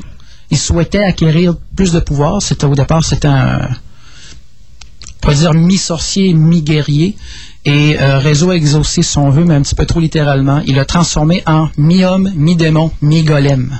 Alors, il a une espèce de peau en pierre hyper résistante et il a des pouvoirs de régénération. Mais depuis cette journée-là, euh, sa quête, c'est de trouver un moyen de redevenir humain. Et ça, c'est- tout au long de la série. Il est un petit peu plus solitaire, euh, beaucoup plus grim, un petit peu comme attitude. Euh, il est très, euh, très taciturne et les autres ont de la misère à le faire sortir un peu de sa coquille. Donc, quand il y a des scènes comiques et que Zelgadis est là, c'est encore plus drôle parce qu'évidemment, il n'y a rien de plus drôle qu'un gars sérieux qui se retrouve dans une situation cocasse. Je pense à un épisode, entre autres, où est-ce que pour entrer dans une tour hantée, ils n'ont pas le choix de tous se déguiser en toutou géant. Ça prend tout pour le convaincre d'enfiler son costume de lapin blanc. C'est. Vous voyez un petit peu le genre de la série. Dernier personnage important dont je vais parler rapidement, c'est Amelia Will Tesla Serion, qui est ma préférée. Euh, petit bout de bonne femme qui est euh, très naïve et qui est très, très épris de principes de justice. Elle se voit comme un genre de paladin. Et elle, c'est toujours, la justice doit triompher. Elle est toujours en train de faire des grands speeches. Et ces speeches, elle essaie de les faire sur un point qui est en hauteur. Donc, on va toujours la voir en train de grimper à la cime des arbres, sur des poteaux, euh, sur le clocher d'une église. Mais elle est très maladroite. Donc, euh, elle prend toujours des fouilles parce que ça va toujours s'efforer la, la face par terre sur le pavé. Ça l'empêche pas quand même de se relever, de continuer à prêcher la justice et euh, foncer contre les adversaires, mais avec euh, le temps et les saisons de la série, elle s'assagit un peu. Il y a d'autres personnages, évidemment, qui se joignent brièvement durant les saisons à ces, quatre-là, qui sont les quatre principaux personnages, euh, dont un dont je ne révélerai pas la nature, mais qui reste mystérieux pendant une bonne partie de la saison avant qu'on décou- qu'on découvre finalement d'où il vient et qu'est-ce qu'il fait. C'est un certain Zélos qui ne fait que se dire prêtre mystérieux. Quand on lui demande qu'est-ce qu'il fait dans la vie, il dit Ah, je suis juste un prêtre mystérieux. Et chaque fois qu'il se passe quelque chose et que Z- Zélos semble en savoir plus que tout le monde, et qu'on lui pose la question, il fait une espèce de petit sourire, puis il regarde le monde en disant C'est un secret. Puis à un moment donné, ça leur tombe pas mal sur les nerfs. En tout cas, alors, grosso modo, ce sont nos personnages. Euh, il y a aussi une prêtresse qui s'appelle Philia qui se joint pendant la troisième saison à notre groupe et qui a beaucoup de misère à blairer notre fameux prêtre mystérieux, Xelos, ce qui fait des flamèches et un autre potentiel pour des situations cocasses. Je pourrais vous parler comme ça de... Mais euh, ils ont arrêté mais- après trois saisons, mais... euh, parce que c'était pas mal complet, je dirais. Et si on arrêtait après trois saisons, c'est entre autres parce que euh, je pense qu'ils sentaient qu'en rajouter ou faire une quatrième saison, il y aurait une répétition. D'ailleurs, c'est pour ça que lorsqu'ils ont fait les téléfilms, ils ont changé un petit peu le format et l'approche. Au lieu d'avoir une saison avec des aventures euh, plus ou moins légères, plus ou moins sérieuses, avec une confrontation sérieuse et finale à la fin de chaque saison, ils se sont dit on va faire une aventure qui va durer euh, en termes de temps d'antenne à l'écran euh, peut-être une heure, une heure et demie, mais jamais des menaces, par exemple, qui pourraient mettre en péril l'univers ou le monde, comme c'est le cas dans chaque saison de Slayers. Ils ont introduit pour les téléfilms un personnage qui s'appelle Naga the Serpent, qui est d'ailleurs le seul compagnon de Lina Inverse dans les téléfilms. Ce sont les deux seuls personnages qu'on voit là-dedans. Euh, Naga est toujours un peu en compétition avec Lina Inverse parce que Naga aimerait bien avoir le titre de la plus puissante et la plus menaçante sorcière qu'il y a dans ce monde-là, mais malheureusement, elle arrive toujours en deuxième après Lina Inverse. Et elle est très contrastée par rapport à Lina. C'est une grande, une fille avec les cheveux bruns, avec une poitrine qui lui empêche de voir ses orteils et qui a tendance de façon à mettre à accentuer son physique. Mais elle est assez maladroite. Et quelque chose que peu de gens savent et que moi j'ai fini par découvrir en fouillant à gauche à droite, il y a des indices autant dans la série télé que dans les téléfilms qui semblent indiquer que Naga serait la grande sœur disparue d'Amelia, un des personnages de la série télé, mais ça a été confirmé par un, des auteurs sur un site web. Et je peux vous dire que les indices et les, clés sont assez subtils. Et d'ailleurs, dans le dernier téléfilm, qui se situe entre la saison 2 et 3, ils ont un petit peu joué, fait le gag euh, que finalement Naga ne rencontre jamais les autres parce que elle est là, mais la situation fait en sorte qu'elle ne rencontre jamais les autres aventuriers. Euh, ça fait un petit peu le tour pour les personnages. Je parlerai pas trop des bad guys. Je pense que je vais laisser aux gens le découvrir, découvrir. mais c'est généralement des entités euh, surpuissantes. Euh. Où est-ce qu'on peut la trouver, la série? Est-ce que tu sais si elle est sortie en DVD ou si elle est sortie en cassette? Actuellement, tout est sorti et disponible. Euh, initialement, la série télé est sortie entre 95 et 98, si je me rappelle bien. Les téléfilms ont suivi presque en même surtout à partir de la saison 3, ils ont commencé à sortir les, deux premiers téléfilms. Et le, dernier, qui s'appelle Slayers Premium, est sorti l'année dernière. OK. Euh, ça, non, même pas, il est sorti cette année, je pense le printemps dernier. Fait que ce moment-là, ça, ça peut être accessible Très sur Internet. Ah oui, oui. Mais ici au Canada, sans problème. Sans problème, oui, effectivement. OK. D'ailleurs, on parlait tout à l'heure, comme par exemple, des sites comme CNL, Amazon.ca. Ouais, ben, euh, Parce que ça, par exemple, .com, l'inconvénient, c'est d'avoir le prix américain, puis après ça, vous risquez de payer les douanes. Il y a les frais de, de douane. Dans ce tu aussi bien d'acheter chez Amazon.ca. Exact. Les, prix de Et les, prix sont, c'est ça, les prix sont similaires quand tu fais le... le... C'est ça on écoute ça un petit bout musical de, ça. Et puis après ça, on vient avec quoi le, manga? Oui, je pense que je peux vous parler tout de suite un petit peu du manga rapidement. Non, après, on joue écouter une petite musique avant. Justement, c'est ça, en revenant. Et la musique, juste pour la présenter vite vite, c'est de la musique qu'on entend pendant les épisodes et c'est un des passages vraiment les plus je dirais, dramatiques et épiques. On parle vraiment là de la musique qu'on entend lors d'une confrontation finale. Et c'est extrait de la deuxième saison. OK. Fait que notre ami Pierre, il nous envoie ça?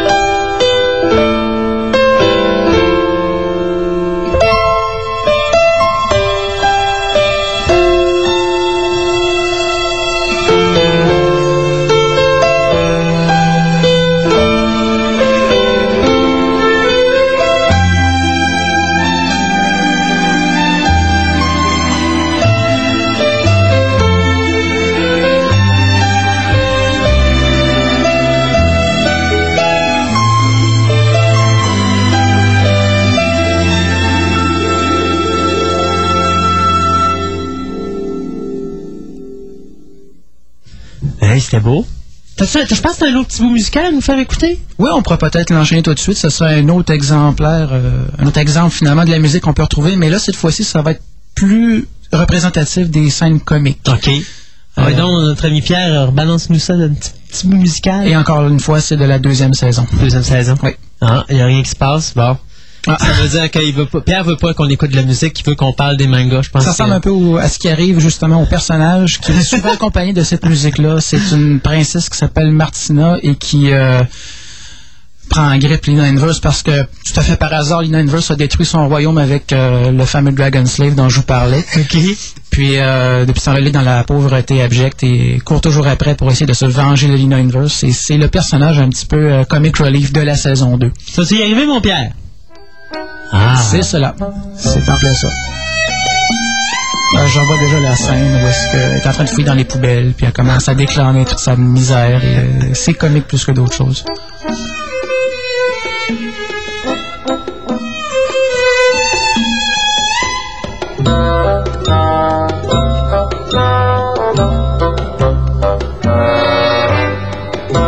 Mon Dieu, on a l'impression d'être dans le temps des fêtes.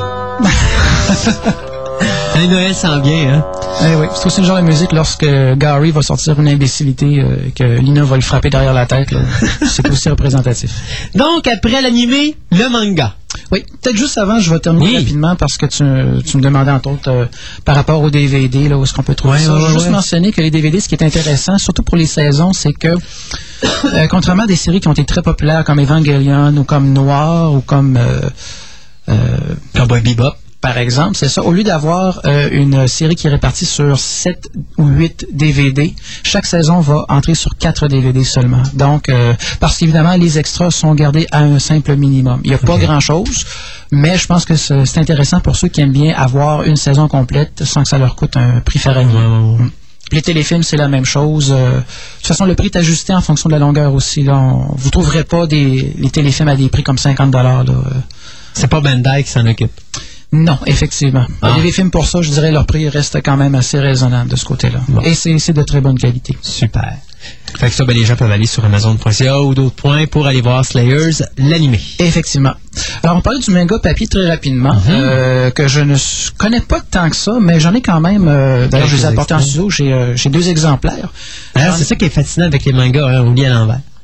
Oui, mais ça, par exemple, ce sont, entre les exemplaires que moi j'ai ici, euh, Ouais, les autres, ont quand même été, euh, je dirais, retrafiqués pour être dans le sens de lecture. Ils ont été Euh, américanisés. Exactement. Parce que à l'époque où ça, ça a été évidemment euh, où ça a apparu, euh, la mode n'était pas à respecter euh, le sens de lecture japonais comme c'est le cas par exemple avec ceux que je t'avais montré, Mhm. le Cowboy Bebop. Mais quand même, l'histoire se lit très très bien. C'est représentatif, je pense, euh, du travail que fait euh, Araizumi et de Kanzaka. Araizumi qui est l'illustrateur. D'ailleurs, on voit vraiment que c'est son style euh, qui a été euh, le plus le plus possible respecté lorsqu'on a fait l'animé. Euh, ça, on peut trouver ça chez CPM Ma- Manga, qui finalement est la filiale euh, de la compagnie qui a fait l'animation, qui a, qui a les droits de, de distribution euh, en Amérique du Nord. Ils ont évidemment le- la contrepartie pour les produits manga sur papier, la, bande dessinée papier. Euh, les prix sont quand même assez raisonnables. Comme voyez-vous, euh, le prix US, c'est aux alentours de 16 donc euh, on s'en tire aux environs de 20 je pense, canadiens. C'est comparable à la plupart des trade paperbacks qu'on va trouver dans le marché du comic book. Et d'ailleurs, c'est similaire, évidemment, c'est du noir et blanc. Quoique, quelque chose qu'on observe souvent lorsqu'on voit comme ça du manga, c'est que souvent les premières pages, au lieu d'être simplement dessinées et du dessin purement noir et blanc, souvent il va y avoir une section qui va être euh, comme colorée et davantage comme une peinture que comme un dessin. Et ça, c'est souvent pour les deux ou trois premières pages, et après on embarque vraiment dans le style dessiné pur et dur. Euh, moi, j'ai apporté ici euh, ce qui est le premier volume de ce qu'appelle Slayer Super Explosive Demon Story, qui a inspiré grosso modo la série télé, les trois saisons. Donc, avant d'être une série animée, c'était un manga à papier. Exactement. Et ça, c'est souvent le cas pour beaucoup de séries. On commence par avoir une série papier qui est très populaire et après, on va l'adapter en animation. Euh, je pense entre autres euh, euh, à une série manga comme Ranma One Half qui a eu un très très grand succès d'ailleurs dont on peut trouver les, les volumes traduits en français ici à des endroits comme à l'imaginaire ou même à des endroits comme chez Archambault. Je pense qu'on peut trouver ces volumes-là qui sont, je pense, dans le sens de lecture japonais. Euh, et éventuellement, le succès a permis de faire des adaptations qui ont fonctionné tout aussi bien pour l'animation. Ce qui est intéressant, c'est que dans, euh, dans le méga papier, surtout entre autres celui que j'ai en main, qui est euh, le premier volume de, je crois, une série de 15 ou 25, qui couvre euh, à peu près l'équivalent de la série télé, euh, vous avez toujours des petites sections où est-ce qu'on va vous décrire, par exemple, euh, vous avez le livre de sort de Lina Inverse, avec une description des, de la magie qu'elle utilise, et notamment le fameux Dragon Slave. Vous avez toujours aussi... euh, quelques références pour décrire les personnages. Donc, il y a quand même des petits extras qui sont assez agréables à consulter lorsqu'on veut lire ça et qu'on découvre le manga en même temps qu'on découvre la série euh, et cet univers-là. C'est évidemment le même genre d'humour. Donc, on parle beaucoup de slapstick. Il y a quand même des éléments sérieux. Euh, chose euh, qu'il faut mentionner, comme, encore une fois, beaucoup d'autres séries qui sont ad- adaptées, euh, la série télé ne reprend pas toutes les aventures qu'on voit dans le manga. On va chercher vraiment des aventures significatives, comme dans ce volume 1 ici, on voit la fameuse rencontre, la première rencontre entre Lina et Gary lorsqu'ils se rencontrent pour la première fois. Euh, elle est sur le point de se faire euh, taper dessus par des bandits de grand chemin. En tout cas, du moins, c'est ce que Gary croit, Ouais. parce qu'il n'y a aucune idée que ce petit bout de bonne femme-là est capable de dévaster des, des villes entières avec sa magie. Alors, euh, très chevaleresque, il se jette dans la, dans la mêlée euh, avec son épée en un tournement, se débarrasse des bandits. Et, bon gré mal gré, il s'offre comme protecteur pour Lina et c'est comme ça que commencent leurs aventures. Ils deviennent compagnons de route. OK.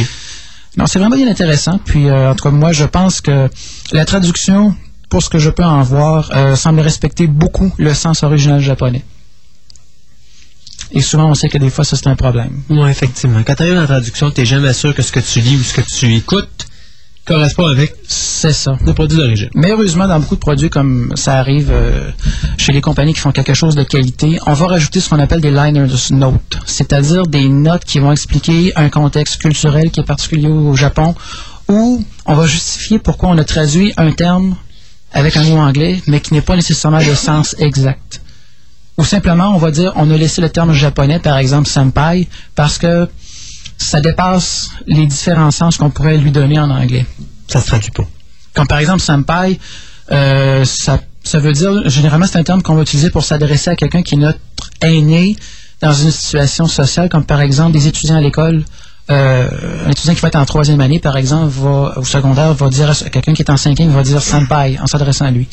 C'est un signe de respect, ça indique que la personne a un peu plus d'expérience et plus avancée dans les hiérarchies, tout ça.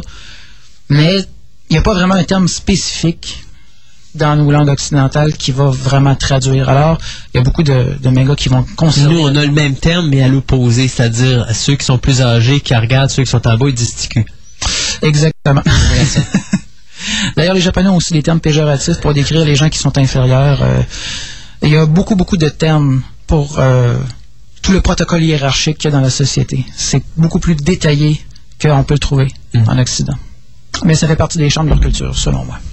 Fait que ça, c'est le manga. Grosso modo, oui. Euh, là, le, le- un des Ça autres- aussi, ça peut être accessible partout, donc on disait à Sans problème, oui, Il y a combien de livres à peu près au total? Je sais pas. Moi, je pense que pour euh, la série qui suit de près la euh, les épisodes de, de télévision, je, moi, je pense entre 15 et 25, grosso modo. Ça correspond généralement à ce qu'on trouve. euh, Mais ça veut dire quoi? Ça veut dire que ce que tu nous as montré là, les super... euh, Comme trade paperback, exactement. C'est à peu ça, c'est les épisodes de la série en manga? En manga? ça suit de plus ou moins près, comme je dis. Parce qu'évidemment, lorsqu'on adapte à la télévision, lorsqu'on adapte en animation, euh, on change des choses. OK. Un autre exemple d'une série que j'ai comme ça qui s'appelle Those Who Hunt Elves. Euh, j'ai mis la main sur le manga et quand on compare avec euh, les épisodes de la série télé, on voit que oui, des aventures qui sont identiques, mais il y en a d'autres qui sont inédites, en ce sens qu'elles sont dans le manga mais ne sont pas dans la série. Alors, ça peut être intéressant aussi quand quelqu'un a vu l'animation et se dit, je voudrais en voir plus. Je veux compléter ma connaissance de ce monde-là. J'ai aimé ça. Ouais. Là, les gens peuvent aller chercher. Ils sont tous accessibles? Oui, oui, oui. De toute façon. Même le numéro 1 qui est probablement sorti depuis longtemps. Oui, exactement. euh, Ça, euh, je dirais, euh, d'ailleurs, en passant, par- en faisant une commande spéciale, parce qu'évidemment, les, les librairies ne vont pas tenir ça en-.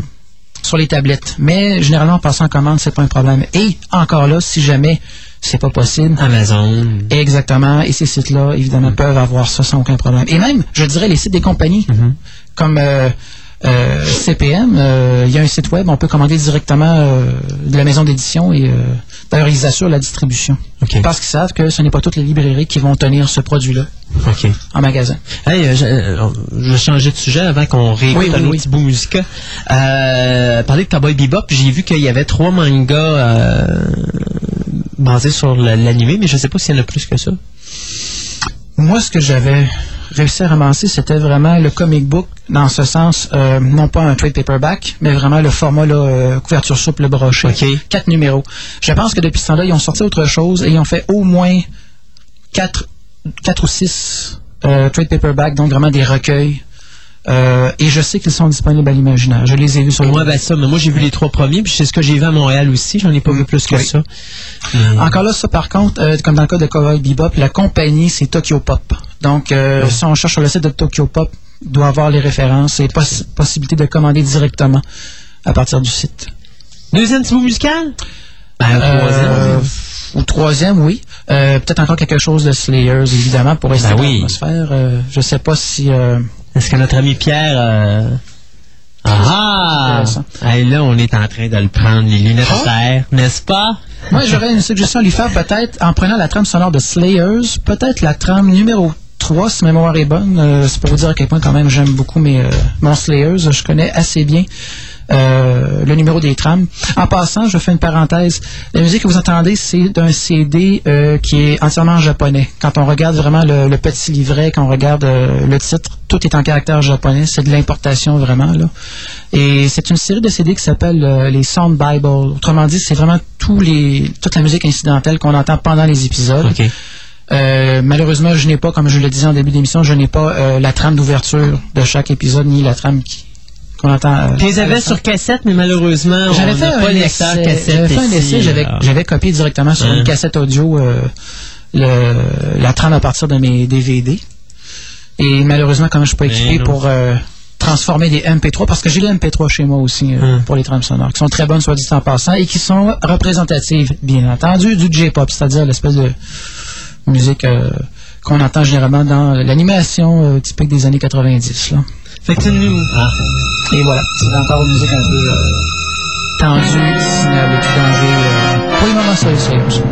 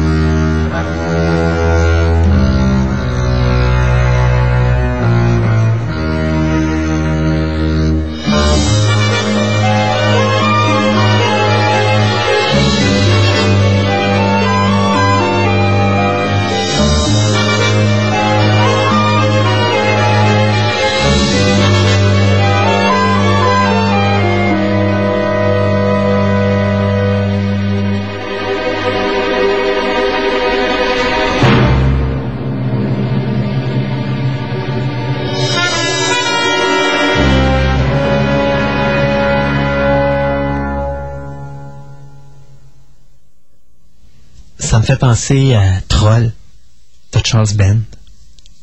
Oh, là, Eh, je connais pas Je ça! connais, je connais Charles Band, je Ah non, connais non, Troll, le film. mais Troll. Non?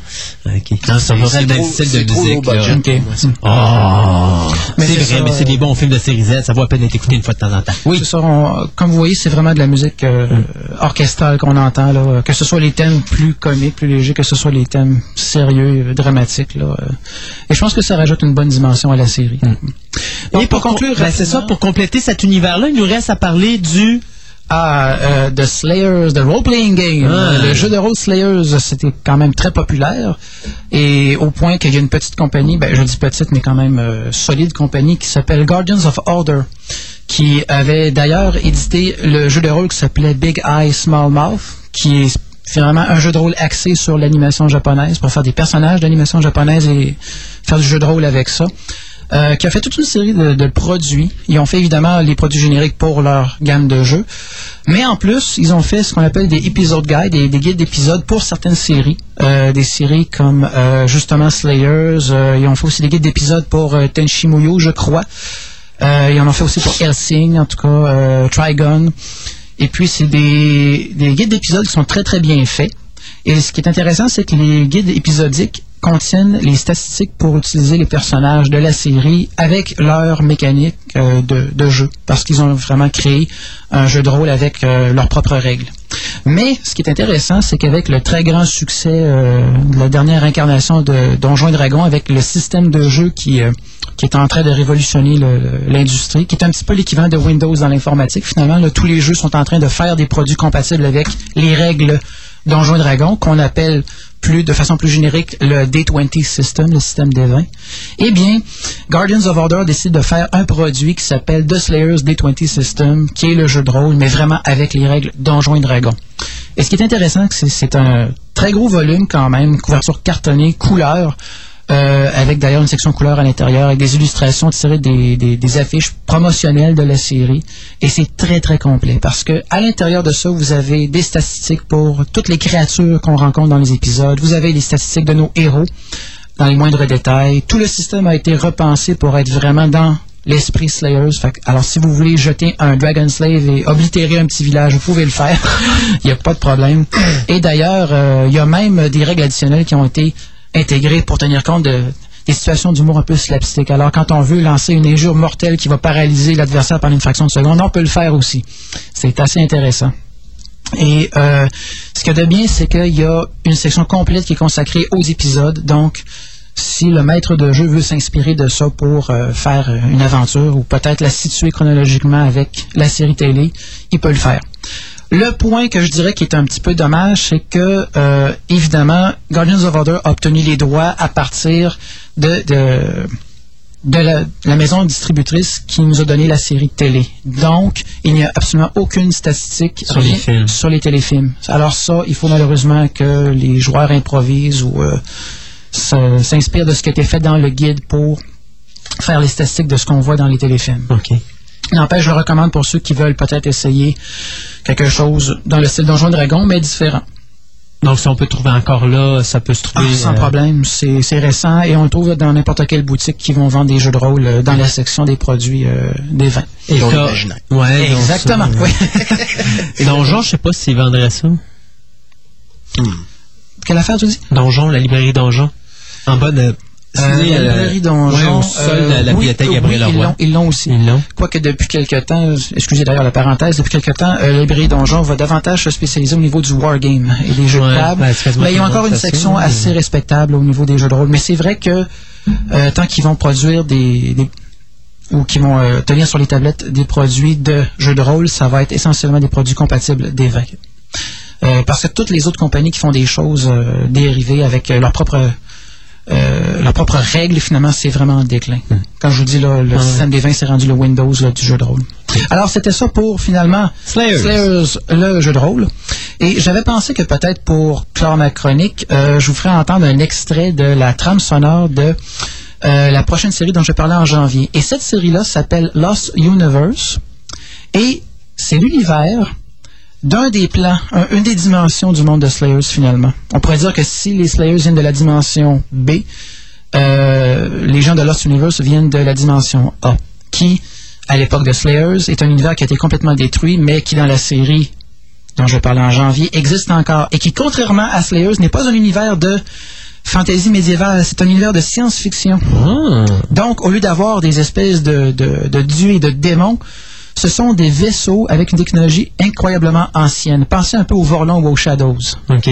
C'est vraiment bien. En tout cas, j'en dis pas plus, je Non. regarde pour janvier. Ben, c'est ça, parce que là, malheureusement, euh, c'est ta dernière émission de l'année. Eh oui. eh oui. Ah. Donc, j'aurai plus lieu d'un an la prochaine fois. Ben oui, on va savoir l'année prochaine. euh, mais euh, donc, euh, dans le cas de Nicolas, il va être de retour avec nous à la fin du mois de janvier, donc la dernière semaine du mois de Eh janvier. Et étant donné que cette année, malheureusement, la dernière semaine du mois de décembre, ben c'est tombe en plein samedi de Noël. Exactement. Ça fait que nous, on est en vacances. C'est ça. Donc, on va se revoir en janvier. Ben, c'est beau. Alors, euh, ben, joyeux Noël, Nick, à l'avance. Ben oui. Et, même si on va se le dire, on se le dit officiellement on souhaite plein de mangas et d'animations à tout le monde. Ah, super. Et puis donc, on va se revoir en janvier avec ce qu'on écoute à l'instant.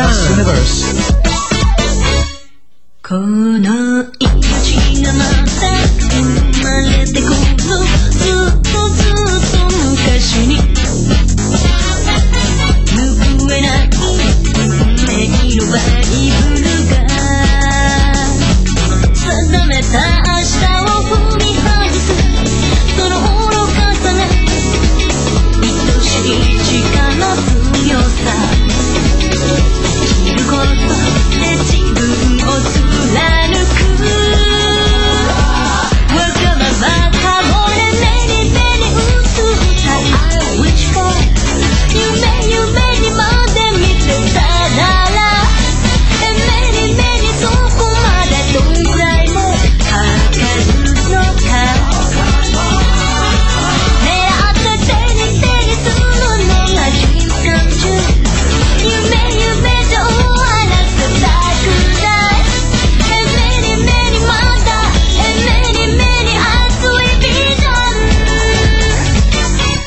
続けている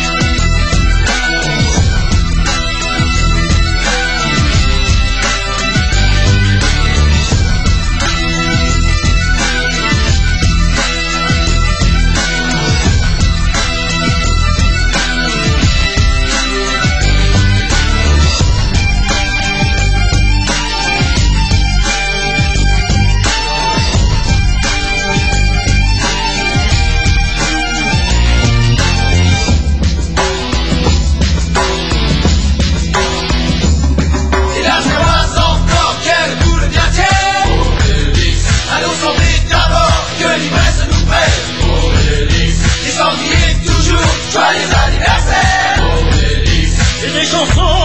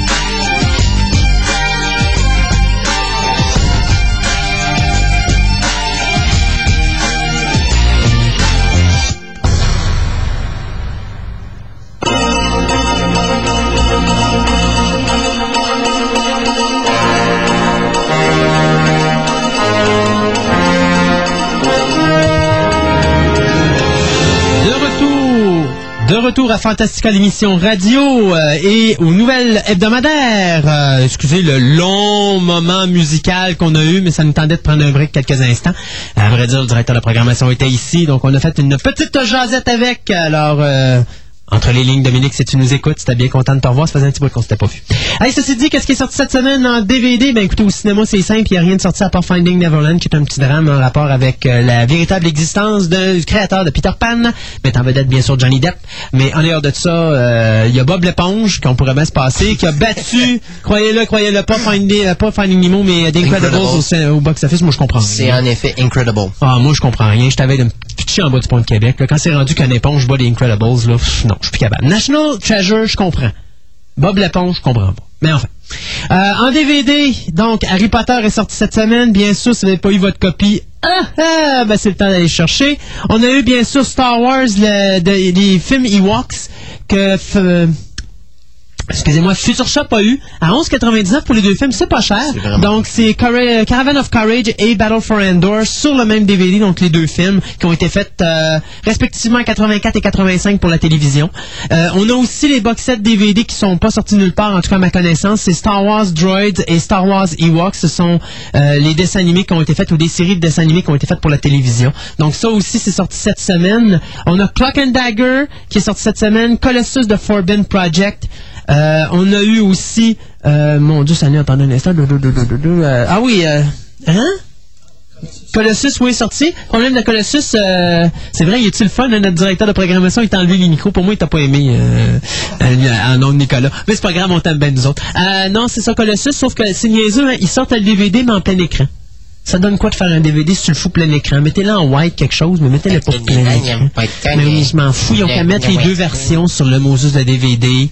Bon, qu'ils mettent plein écran, puis widescreen, ils vont satisfaire tout le monde. Le médium a connu sa popularité grâce aux collectionneurs. Voilà. Donc, grâce Maintenant, au widescreen. Monsieur et Madame tout le monde achètent des DVD. Ouais. On s'en fout du widescreen. On fait full screen. C'est ça. Il est le fin. Ben voilà. Et euh, finalement, c'est tout ce qui est sorti cette semaine. Tout à l'heure, je vous dirai qu'est-ce qui sort euh, la semaine prochaine. Oh. Mais on s'en va avec nos nouvelles hebdomadaires. Deuxième partie. Ok. Commence donc, tiens? OK. Alors, on pourrait peut-être parler rumeurs DVD, tant qu'à ça. non, parce qu'on Ah, va regarder justement pour la fin quand Ah, vas- ok. tu as voulu? Maintenant, Ok. assume. souffre. Alors, le magazine... euh, C'était quel magazine déjà? Ah oui, le magazine People a sélectionné l'homme le plus sexy pour euh, l'année 2004. Et bien sûr, on parle ici de moi? Non, bien sûr. On va, on va oublier ça. On parle du comédien Jude Law qui, bien sûr, interprétait le Captain Sky dans le film Sky Captain and the, The World of Tomorrow! Qui s'en Hey, vient ça faisait longtemps. Mais c'est le 23... Le DVD? C'est au mois de mars, si je me rappelle bien. Je m'en rappelle Captain? pas. Je l'ai vu la date cette semaine, mais euh, Ça, ça m'échappe, là, juste pour mal faire. Oui. Enfin, il s'en vient en DVD. C'était pas vraiment euh, à n'en douter. Bien sûr, Jude Law, en prenant euh, la tête d'affiche du palmarès euh, du magazine People, a déclassé la, la vedette précédente qui, me- qui avait la palme. On parle ici, bien sûr, de Johnny Depp et du capitaine Jack Sparrow Hey. Pirates of the Caribbean. un captain contre un captain. T'as tout confrontation, hein? Oui, oui, oui. Je serais curieux de voir ça au cinéma, d'ailleurs. Quoi? Quelle suite? Sky Euh, Captain? non, Ah, euh, Pirates of the Caribbean. Euh, les deux films vont sortir, euh, d'après moi, comme Matrix, à six mois d'intervalle. Donc, j'étais à peu près à 2006. Parce qu'ils tournent, euh, ils sont en tournage actuellement, donc il temps de faire les effets spéciaux et tout ça. C'est Keith pas, c'est pas une rumeur, c'est signé, c'est signé. euh, Keith, ouais, le, le guitariste de Rolling Stone euh, va Je sais pas effectivement comment ils vont faire pour l'améliorer pour le grand écran, là, parce que... Mais non, il. Ça a l'air d'un cadavre. Là. non, non, mais regarde, euh, tu ne l'améliores pas. Il va avoir l'air d'un vrai pirate. Il va avoir la gueule de pirate. Oui, oui, oui. Il l'avait Ben mentionné. oui, ben ça, Johnny Depp, oui, c'était effectivement inspiré des manières de notre ami, euh, notre ami euh, Rolling Stone en personne. Kate Richards. C'est ça que je disais, ouais, ouais. Notre ami Rolling Stone en personne. Donc, Ah. euh, donc, on va voir les deux qui vont se faire des manières, là, comme ça. Ça va être super drôle. Essaye. Ouais. Alors, toujours est-il euh, que le, le joli comédien Jude Law, que- qui a pu être vu d'ailleurs dans Captain Sky and the World of Tomorrow, Non, c'est Captain Sky and the World of Tomorrow. ah, merci, C'est même pas Captain Sky. C'est Sky Captain and the World of Tomorrow. Voilà. Bon. C'est parce qu'en français, ils disent Ah non, c'est- Oui, ok. Ah, c'est parce que tu veux dire ta nouvelle, oui, ok. Ben, il aimerait. Mais c'est parce que j'aime ça, moi, l'affaire euh, de, de Sky Captain. T'es poumonné d'un grand coup. Ah oui, c'est ça. Euh, c'est ça. Alors, euh, Jude Law qui avait pu être aperçu dans le film Alfie plus récemment cette année. Yuck. Ah non, non. Ben, C'est ça. Donc, euh, bien sûr, euh, pour le palmarès en question, il y a déclassé plusieurs personnes qui étaient en lice aussi pour avoir euh, le prestigieux titre.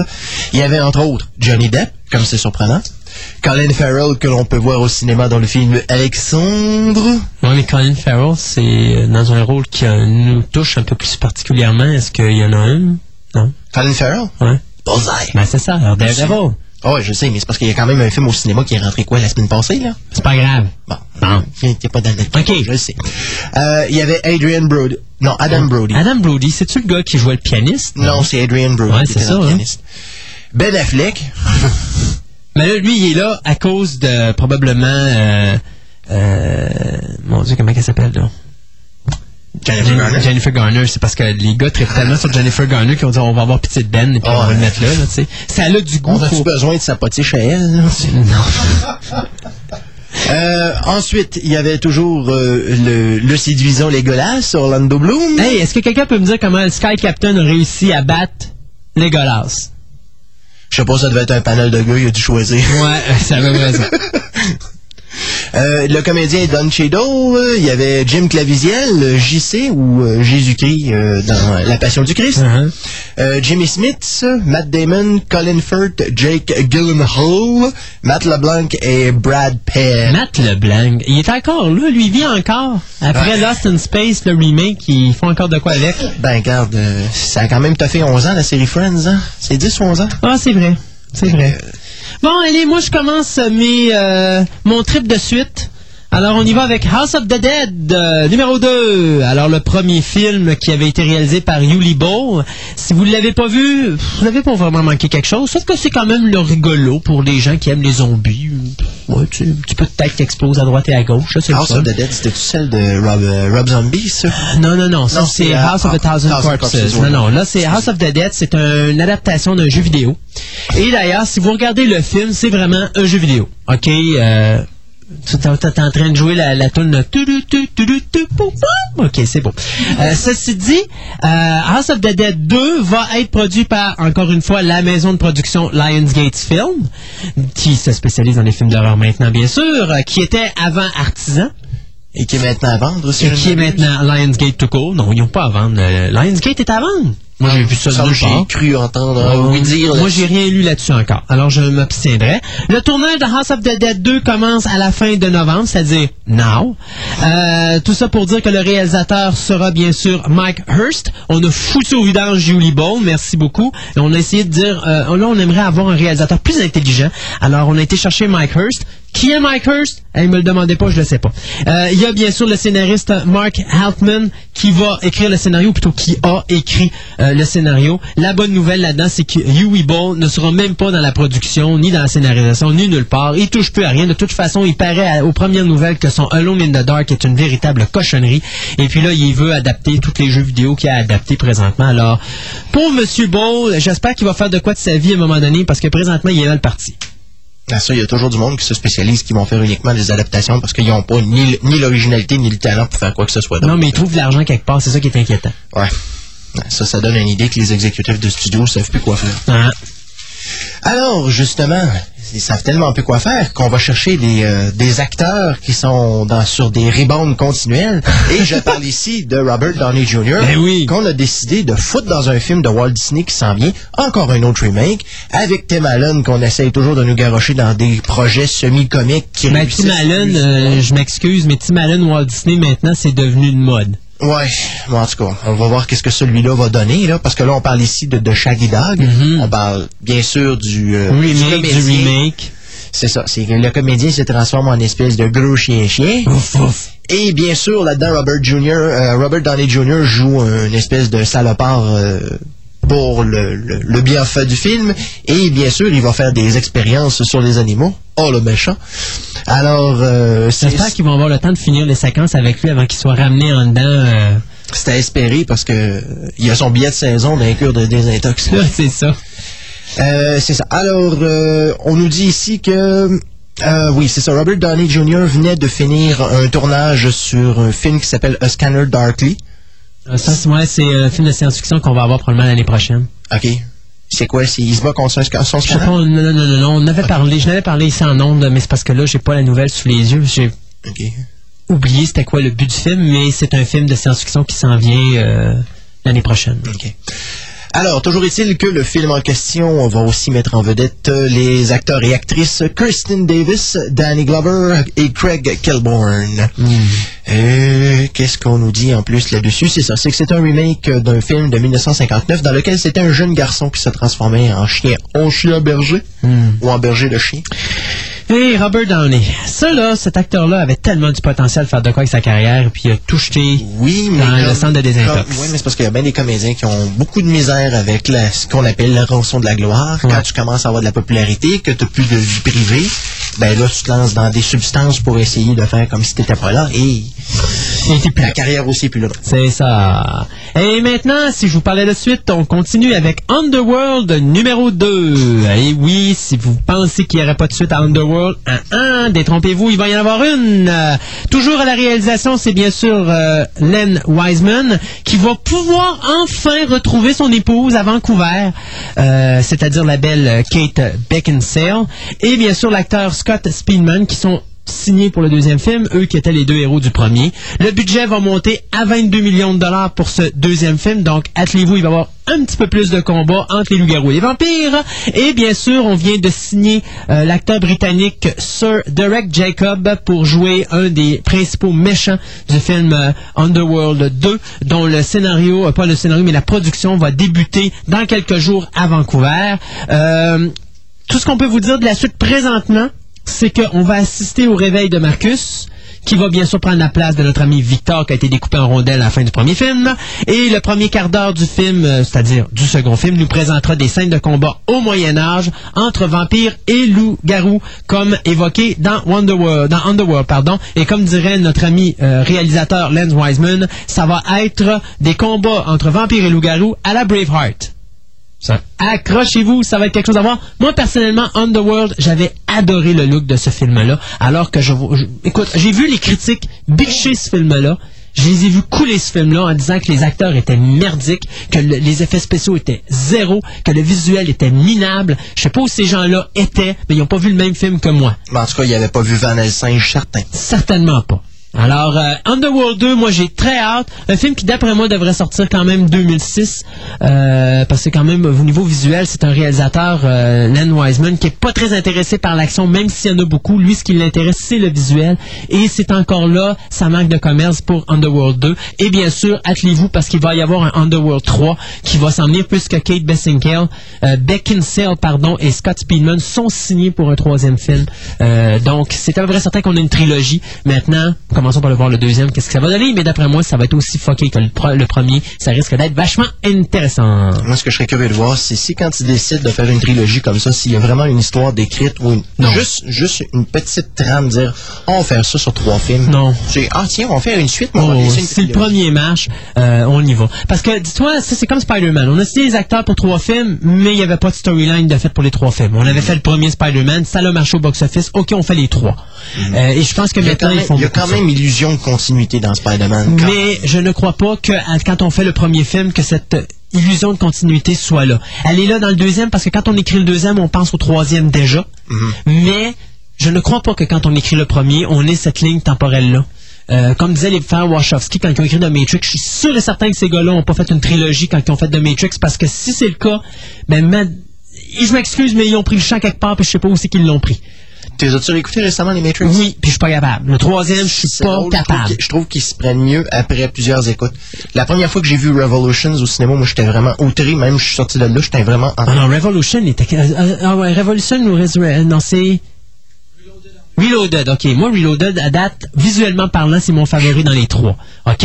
Euh, mais le premier demeure le plus complet. Le troisième, pour moi, il est une cochonnerie achetée au vidange. Je ne suis pas capable. Ça fait quatre fois que je me trappe la, la, la, la- la série au complet, là. Je ne suis pas capable. J'arrive à.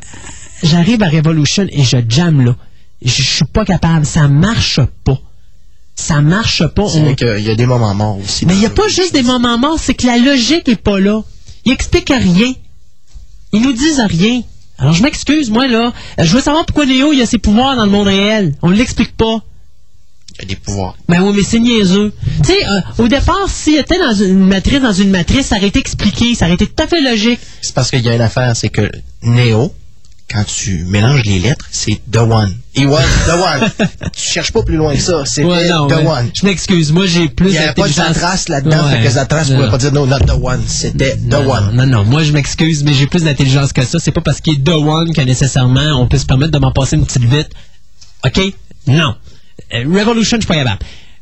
Reloaded, visuellement parlant, surtout la séquence de l'autoroute, totalement délirant. Écoute, je m'excuse, j'ai rien vu qui bat ça encore aujourd'hui au cinéma.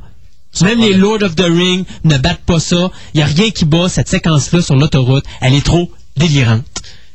Que c'est quand même 45 minutes à partir du moment qu'il se bat dans le dans le hall d'entrée avec les, les goons euh, aux Français, puis que ça se continue sur l'autoroute, ça dure 45 minutes sans arrêt. Moi, je capote. Quand j'arrive à cette séquence-là, là, je suis aussi fou que quand j'écoute le, le pod race dans l'épisode 1 de Star Wars. Euh, ok, je pense que je vais regarder Matrix.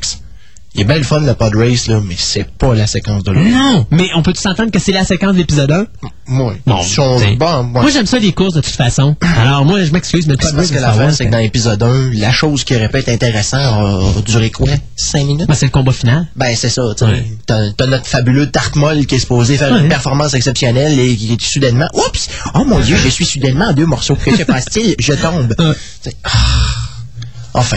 C'était ma montée de lait sur épisode 1. Tu regardes, veux-tu que je t'en fasse une sur l'épisode 2? on va c'est attendre l'épisode 3. Non, non, ok. c'est correct. On attendra Minority, Minority Report numéro 2. Hein, on peut-tu faire ça? ok. non, un robot, c'était quand même pas mauvais. Bon, ok. Il a été, euh... À part de ça, t'as plus le micro, t'as plus le droit de parler, toi. T'as ton émission est finie. Bon, ok. Alors, on y va-tu avec les rumeurs DVD? Oui, parce que ça, c'est quand même une bonne nouvelle. Quoique ça faisait déjà un bout de temps, je l'avais entendu, celle-là, mais c'est quand même une très bonne nouvelle pour ceux qui tripent sur David Lynch. Hein? Qui? David Lynch, qui est un réalisateur de films, ma foi, fort, ben, fort esthétique visuellement. Euh, Et dont les histoires sont absolument incompréhensibles si on n'essaie pas de réfléchir en écoutant le film. Très fort en symbolique. Et Uh-huh. si tu ne connais pas la symbolique, ben, tu fais pétard. Ouais. Mais, euh, Twin Peaks Firewalk With Me est un excellent exemple. As-tu trouvé l'histoire de la fameuse rose? Je la cherche encore. Euh, c'est même pas, c'est pas vraiment, ex- Non, il a jamais expliqué, donc... euh, Bon, comme bien d'autres choses. là. Moi, personnellement, le, le salon rouge en plein milieu du bois, je la comprends pas non plus. fait que. Mais ça, c'était le Black Lodge? Ah, je le sais. Ah, ok. mais, regarde. Remarque que je comprends pas plus le, le- le salon bleu au Parlement, fait que. Faut pas chercher à comprendre. Effectivement. Mais enfin, toujours est-il que justement, on parle ici de la série Twin Peaks qui a vu sa première, euh, sa première saison euh, distribuée en DVD, ça fait déjà au moins deux ans facilement, qui avait été distribuée à ce moment-là par la compagnie Artisan. Malheureusement, Artisan a été racheté depuis par la compagnie Lionsgate. euh, ouais, C'est Lionsgate, Lionsgate vrai, qui a c'est ça. c'est ça. Et euh, Lionsgate ont décidé qu'eux n'exploiteraient pas les, euh, la franchise de, euh, voyons, Spelling Entertainment. Donc, C'est pas assez pour eux autres. ça se peut. Ça se peut. Enfin, toujours est-il que Paramount euh, serait intéressé à l'obtention des droits et à en faire distribution. Donc, à ce moment-là, on distribuerait de nouveau la saison 1, incluant le pilote qui était absent du premier coffret. Et en plus, la deuxième saison avec... euh, Mais la rumeur voudrait que Paramount ait les droits de Twin Peaks à partir de septembre. Donc, reste à voir si effectivement cette rumeur-là va se concrétiser. Ça. Si c'est le cas, à ce moment-là, la nouvelle qu'on vous dit là va arriver. Mais là, c'est une rumeur. Mhm. Donc, on le dit tout de suite, c'est une rumeur. Mais c'est sûr que ça rend heureux bien des gens. Moi, le premier et toi, le second. Hmm. Ok. Regarde, on commencera pas à essayer de, de voir lequel des deux est le plus freak de Twin Peaks. Là, sans on va être ici jusqu'à demain matin. Mais enfin, on un est problème encore- avec ça? Moi, je n'ai pas. Ouais, peut-être les auditeurs vont en avoir. ah, OK. Euh, alors, dans les autres rumeurs qu'on nous a mentionnées cette semaine ou dans les semaines précédentes, il y a la- le réalisateur, bah plutôt l'é- l'écrivain et créateur euh, de la série X-Files et Millennium, Chris Carter, qui aura des nouvelles séries de lui qui seront distribuées dans les prochains mois, dont la série de Lone Gunman, Les Trois Freaks que l'on voyait très En réalité, il souvent. reste une série à lui à distribuer, parce qu'il n'y en a plus d'autres. J'ai- Ah. C'est parce que t'as dit une des, mais en réalité, c'est Ah, la oui, dernière. c'est vrai, parce que l'autre après, c'est pas lui. C'est pas lui. C'est vrai. Excusez. Alors, petit lapsus ici. Alors, la dernière série de Chris Carter qui restait à sortir en DVD devrait théoriquement faire surface en 2005. On dit début 2005, Hmm. on spécifie pas quand. Mais enfin, avec les séries qu'on a pu voir sortir récemment, dont euh, Arch Realm, euh, Millennium, il y a une deuxième Là, saison. la deuxième saison va sortir, ouais. Alors là, on nous annonce la série des Lone Gunmen. Comme je disais, les trois freaks que l'on voyait souvent avec euh, Mulder. Hmm. Il y avait une série de eu 13 série épisodes, de je pense. 13 épisodes, c'est ça, qui a été diffusée sur Fox, mais qui a été méchamment massacrée comme plusieurs des séries qui sont diffusées Voilà. sur Fox. Mais cette fois-ci, le coffret sera donc de la série complète, des 13 épisodes, avec probablement une coupe de petits goodies. Ouais. Et en plus, fort, euh, nouvelle fort intéressante, parce qu'il y a des collaborateurs de Chris Carter qui ont fait des séries télévisées, dont une qui Ah. était très exceptionnelle. Oui. On parle ici de Space Above and Beyond, qui s'appelait comment à Z? Euh, mon Dieu, c'est Space 2063. OK. Alors, euh, cette série-là qui a passé à Z euh, voilà quelques années sera donc disponible finalement en DVD. On parle ici d'une série de 22 épisodes, si je me Ouais, rappelle c'est bien. ça. Alors, ça, ça Avec le devrait... pilote de deux heures. Mhm. Ça devrait donc euh, voir le jour aussi en 2005, quoique ça, je crois qu'on va probablement attendre de voir les recettes de Lone Gunman. Hmm. Pas nécessairement, mais enfin, on a bon espoir de voir ça apparaître. On va voir si mois. 20th Century Fox tiennent leur parole, parce qu'ils avaient toujours dit si les séries de Chris Carter, Millennium et Ashram fonctionnent en vente DVD, on va sortir les Long Gunmen et Space Above and Beyond. Il y a quelque chose avec Space Above and Beyond et 20th Century Fox, je sais pas c'est quoi, mais Fox, il aime pas Space Above and Beyond. Ils en ont peut-être honte, je le sais pas, mais une chose est sûre, ils retardent toujours la sortie de ce module de produit-là. D'ailleurs, donné, ils voulaient rien savoir, les fans demandaient la série, ils voulaient rien savoir de la sortie. Mais là, il est peut-être temps qu'elle sorte parce qu'on commence à être pas mal écœuré. Moi, le premier, j'ai bien hâte que ça sorte. C'est une des plus belles séries de science-fiction que j'ai vues ces dernières années. Si c'est pas dans les dix dernières années, là, euh, c'est même plus que ça. Je veux dire, c'est vraiment une bonne série, bien écrite, euh, bien réalisée, puis les acteurs sont excellents. Space Rangers, c'était meilleur. Oh. Tant qu'à ça, Minority, c'est un chef-d'œuvre. Ah, ouais, chef-d'œuvre. OK? On peut s'en lancer de même jusqu'à la fin de l'émission si tu veux. Hey, il en reste une petite dernière là, qui sortira peut-être l'année Ben prochaine? oui, ça, disons que les droits sont encore en chicane, probablement à cause de l'avènement prochain de Batman euh, Begins. Ouais. Mais toujours est-il que Fox serait bien intéressé à sortir la série de Batman euh, des années 60 avec euh, le Adam fabuleux West. Adam West et Burt Ward. Pour les DVD, c'est cela? Ben surtout que, surtout, je sais- toi, je sais pas si tu avais acheté le film. Euh, oui, je l'ai. Le, le film, à lui tout seul, avec Oh, toutes, oui. les, toutes les affaires qu'il y a dessus, c'est un petit bijou, puis en plus, à cette heure, il se vend quoi? C'est 8 piastres? À un moment donné, je vais mettre sur, CD ma trame sonore de la vieille série de Batman que j'ai. OK? J'ai la trame sonore de Batman de la série de 1966 à la maison sur cassette audio. Et t'as une toune où est-ce que t'as Robin qui sort toutes ses holy Holy. ici, puis c'est holy ça, puis euh, regardez, je vais vous faire rigoler avec ça, ça en est Ils mal. sont plus drôles quand même dans le film. Only Sardine, quand Batman se fait par le requin, là, je, je l'ai ri à tous les fois. Alors, c'est c'est ça. Euh, disons que euh, éventuellement, peut-être cette année, après la sortie de Batman Begins, peut-être que finalement Fox On aura les Warner trois saisons de Batman. euh, Hey, c'est beaucoup trois saisons de Batman. c'est 100... euh, il me semble que c'est une centaine d'épisodes. Ça, ça c'est coûter un 120 bras. Ça va coûter un bras. Ça être 100 pièces dépassées, certain. Et pour finir, bien, dans le niveau de la figurine de collection, j'ai une petite nouvelle pour les amateurs des figurines McFarlane, soit les Monsters. Et la série 4 des Monsters s'en vient. On sait que la série 1 était très intéressante. On avait Dracula, Frankenstein, et ainsi de suite. C'était toute la vision de McFarlane sur, les monstres. On est tombé l'année d'après avec sa vision adulte de The Wizard of Oz, qui était, tant qu'à moi, une série qu'il fallait oublier. On est tombé l'année dernière avec quelque chose d'intéressant, c'est-à-dire on avait nos figurines de Elizabeth Bathory, Jack the Ripper. En tout cas, on parlait vraiment, on avait, euh, mon Dieu, pas, euh, comment il s'appelait, Vlad Dracul, tous les personnages de la mythologie mais les monstres de la véritable histoire, Ok. il avait fait des figures. Ça, c'était intéressant. Mais là, il revient dans la platitude. Et dans cette fois-ci, pour la série 4 des Monsters, il va faire Ansel et Gretel. Je savais pas que c'était des petits monstres, là, quand même, euh, faut voir. Peter Pumpkin Eater. Little Miss Muffet. Humpty Dumpty, j'espère que c'est pas le chip. Et Red Riding Hood, qui est bien sûr le petit chaperon rouge. Ça, c'est la, série 4 des Monsters. Je sais pas où est-ce que McFarlane trouve ses idées, mais sur celle-là, ça faisait longtemps euh, que McFarlane, j'avais rien dit. Là, je, commençais à parler en bien de lui là, depuis Ça quelques fait temps trop parce que. qu'il sniffe sa balle de baseball. Ouais, qu'il hein. une coupe de millions. Mais regardez là, euh, qu'il fasse une série Fairy Tales, mais sacrament, qui va pas scraper ses séries Monsters avec des niaiseries de même.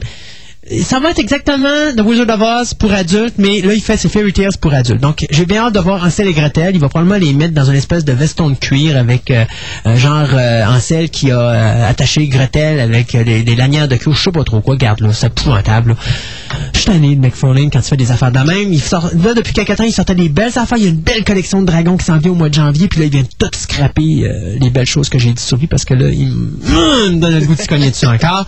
Enfin, hey, on s'arrête quelques instants et on vient tout de suite après avec une entrevue de Concept euh, qu'on a fait bien sûr à l'événement avec les organisateurs de Concept. Et restez en ligne parce qu'après, on revient tout de suite avec les nouveautés dans le DVD de cette semaine et s'il y a des choses intéressantes au cinéma. Alors on vous revient tout de suite après Astérix et Obélix contre César.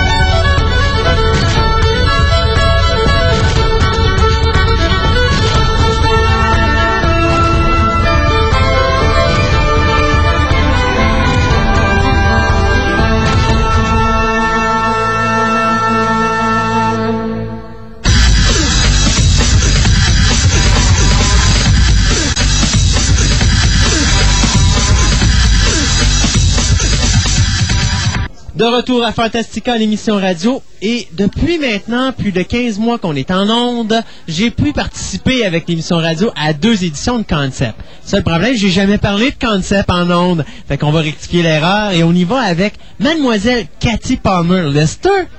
Bonjour Christophe. Bonjour Cathy. Et Mademoiselle Chantal Brodeur. Bonjour Tu Christophe. vois, c'est pas difficile, Chantal, de parler au micro, ça va très bien. Je peux vous dire que j'ai une petite demoiselle ici, là, qui est rouge comme une tomate, mais ça va bien avec son gilet. Et sur ça, Concept, c'est un événement de science-fiction, une convention qui a lieu à Montréal à tous les ans. Je pense que c'est quoi, la 17-18e édition? Quelque chose comme ça. On a commencé en 1989 Mhm. Et on, et on a manqué un an en deux- Donc maintenant, c'est 2000. comme si on aurait commencé en en 90, donc on va à 2004, donc ça veut dire qu'on aurait 14 ans. Ça en a l'air, oui. OK, bon, sense. Donc, alors, rectification, on a 14 éditions qui a toujours eu lieu à Montréal? Toujours à Montréal. Nous sommes en congrès montréalais. On a commencé avec des Montréalais. Ça demeure un congrès montréalais. Et c'est un congrès qui est dans les deux langues.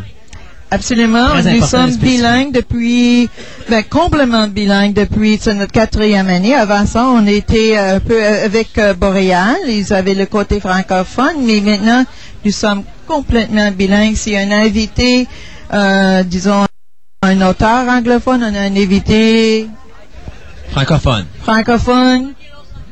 Alors, c'est tout un bilingue, puis la moitié de toutes les conférences sont en français. Donc, c'est une convention de science-fiction qui a lieu à Montréal. Euh, on calcule à peu près combien d'invités par année? Oh, bonne question. hein? D'invités, oh, il y en a un tas. euh, les invités qui sont les invités d'honneur. hein, Absolument, parce que c'est elle qui a fait toute la programmation. Et en plus de la programmation, elle a commencé à faire, elle a dit qu'elle ferait la programmation francophone, mais enfin, elle a fait toute la programmation. Ah oui. Alors, Chantal. J'ai fait toute la programmation avec beaucoup d'aide, ça je dois l'admettre, et beaucoup d'aide de Cathy. Bon, maintenant qu'on s'est lancé plein de fleurs, euh, bon, on a toujours évidemment un invité d'honneur euh, média. Euh, donc, dans, dans notre- cas, on va avoir côté bilingue, on va avoir en anglais, on va avoir cette année, Peter Williams, euh, Douglas de l'émission euh, Stargate. Du côté francophone, on a eu euh, les comédiens et réalisateurs du tout nouveau film qui va sortir, La dernière incarnation, en janvier. Euh, donc, ça, c'est côté média. Côté auteur, on avait Harry Turtledove, qui est notre invité d'honneur. Euh, Excuse-moi, euh, pardonnez-moi, Cathy me fait de grands signes. Je vais lui retourner le micro parce que je semble avoir dit un gros boubou. Elle a oublié Frédéric Ouellette de la Grande Ourse. Ben oui. Ben oui. Monsieur Ouellet. Mais oui, monsieur Mais je fais un passage parce que même moi je voulais l'avoir en entrevue, mais c'est parce qu'il était tellement pressé cette année qu'il est venu présenter son show et pfft, il est Oui. parti. C'est charmant d'ailleurs. Ben oui, il est super sympathique. On l'a eu en entrevue l'an dernier. Tout puis, à euh, fait. ouais. Donc, euh, et du côté, bon, on a du côté média, on a fait littéraire, on a Harry Turtledove, comme je disais tantôt. Côté francophone, on avait Anne Robillard, qui est bien connue de vos auditeurs. Aussi, du côté scientifique, on a toujours encore des euh, panélistes scientifiques. Hugh S. Gregory, qui est un euh, spécialiste, un historien du programme spatial russe et soviétique. Oui, dont on a eu la chance de s'entretenir avec hier euh, ici, hors des ondes, mais c'était vraiment hilarant parce que c'est un monsieur qui a beaucoup d'énergie, n'est-ce pas? Ah oui, il est très, très apprécié. Il donne un excellent, on devrait dire un excellent show. C'est Oui, un oui. très, très bon panéliste. Très, très aimé des C'est d'ailleurs c'est très le fun de l'entendre parler, mais il faut pas mal savoir toutes ces langues parce qu'il connaît toutes les langues qu'il peut connaître, Ah, n'est-ce pas? Le russe, le mexicain, le chinois, le japonais, enfin, il les connaît pas près toutes. C'est très euh, difficile d'avoir une conversation avec lui sérieusement, n'est-ce pas? Tout à fait. Et euh, du côté francophone, on a un étudiant euh, au doctorat en nanotechnologie, Maxime Deb, qui est venu faire une présentation qui d'ailleurs était fascinante, auquel j'ai eu la chance de participer, de- d'assister. Donc c'est pour nos invités d'honneur. Là, on parle des invités d'honneur. Les artistes, oui, tout à fait. Ben oui. Vous avez à peu près quoi, une quarantaine d'artistes à peu près par année ou quarantaine, au moins quarantaine une vingtaine d'auteurs, au moins c'est 20-25 auteurs. Du côté artiste, on a euh, bon, on avait Thierry Labrosse et Jean-Paul Hyde comme invité francophone. Et du côté euh, anglophone, on avait Phil Jiménez, qui est un, euh, un artiste très connu DC Comics, là, qui travaille à New York. Donc on a toujours au moins ces quatre aspects-là qui sont couverts. Et en plus, les panélistes qui sont pas des invités d'honneur, mais qui sont quand même des panélistes. Du côté francophone, et les auteurs, on a Jean-Louis Troutel, Joël Champetier, on avait Elisabeth Von Arbour. Côté anglophone, on a eu Stephen Erickson, euh, on a eu euh, Kelly Armstrong, Joe Walton, en tout cas plusieurs auteurs. De ce côté-là, une vingtaine d'heures. On a une, une excellente réponse là, des auteurs là, qui sont venus euh, partager leur passion avec nous. Mais je reviens à ma question d'origine. Il y a combien de personnes à peu près qui viennent à On Concept? veut dire comme assistant. Oui, en assistance. Oui, excusez, c'est peut-être Oui. moi, c'est moi, moi qui ai mal posé la question, là, mais... C'est ça. Les chiffres sont pas sortis encore cette année, là, mais c'est euh, 300, 350 personnes. On doit préciser qu'en 2001, 2002 et 2003, le congrès s'est limité à une seule journée. Disons que l'équipe était un petit peu à bout de souffle, donc on avait réduit un peu nos activités. On a repris cette année notre formule de deux jours et évidemment, bon, le nombre de participants augmente étant donné qu'on est deux jours et le nombre d'invités aussi, évidemment. Donc on peut parler Et le nombre des- de, de personnes qui viennent à l'événement, je suppose, parce qu'hier, c'était rempli à craquer ici, là. Il y avait Mhm. Du monde, c'était épouvantable. Donc, on espère 350. On n'a pas encore les chiffres. Donc, euh, je pourrais vous répondre demain. Oui, mais demain, malheureusement, je serai probablement à dodo, euh, Ah, quelque et- part entre Québec et Montréal. Tout à fait. L'historique de Concept, parce que là, on en a parlé tantôt, ça existe depuis 80, euh, 89. Euh, Est-ce que ça a toujours été pareil ou il y a un moment donné, il y a eu, parce que je sais que dans les années, on en parlait tantôt, en 2000, il y a eu comme un petit problème. On a recréé Concept d'une certaine façon parce qu'on a remis un nouveau, un nouveau staff, si on pourrait dire. Est-ce que ça a été difficile, ça, de, de, de refaire tout ça avec, euh, en partant d'une base qui était déjà faite? À il a fallu reprendre cette base-là. Est-ce qu'on l'a effacée au complet? On a recommencé du départ? Non, on avait une bonne base. C'était pas le problème. Le problème, c'est qu'on était essoufflés. On avait, on a tellement travaillé. Les gens étaient en burn-out. Et euh, on voulait faire un bon job. Et à un certain point, on a réalisé que ça, n'allait pas marcher. Alors, les 200, on a annulé. Parce que c'était mieux d'annuler que de faire un show qui n'était pas à nos standards? Ouais, OK. à, la hauteur Alors, de vos euh, attentes. à nos attentes. C'est très bien. Et alors, euh, on a décidé de prendre un hiatus euh, et les gens de Munster, qui sont les gens qui ont commencé Concept. Ils ont pris, sont revenus à la charge, took it under their wing, on dit en anglais, et ils l'ont recommencé, relance. euh, Mais cette fois, quand on a relancé, c'est là parce que l'Ordre boréal était avec nous pour un bout de temps, puis là, on est devenu un peu séparés encore, là, puis c'est maintenant que Chantal est venue, puis il a travaillé très fort pour avoir le volet francophone. Ça, c'était, parce que ça, maintenant, on mettait beaucoup de stress, ça, c'était, ça, c'était différent.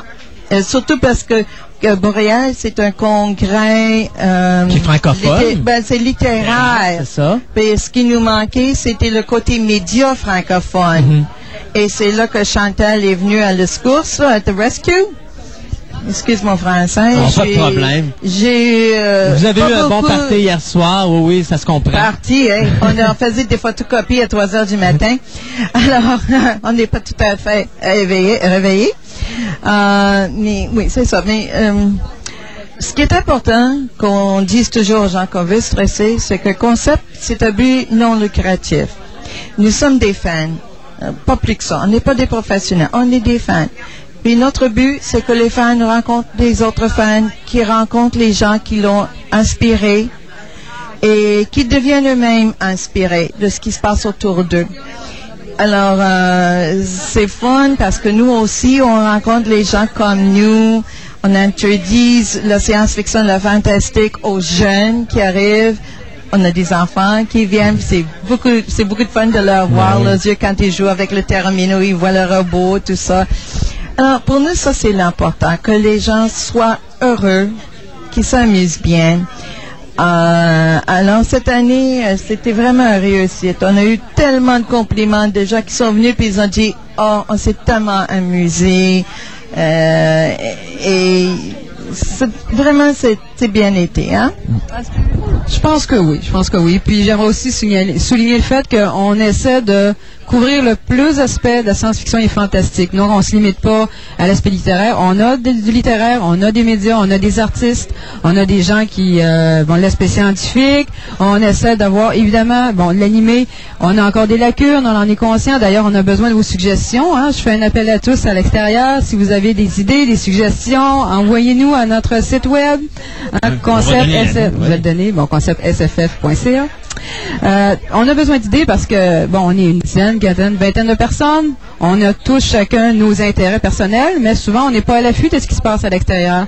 Donc, on, va manquer des choses, on va passer à côté de des choses. Donc, on a besoin que les gens nous disent et de bénévoles aussi, oui, tout à fait, Cathy.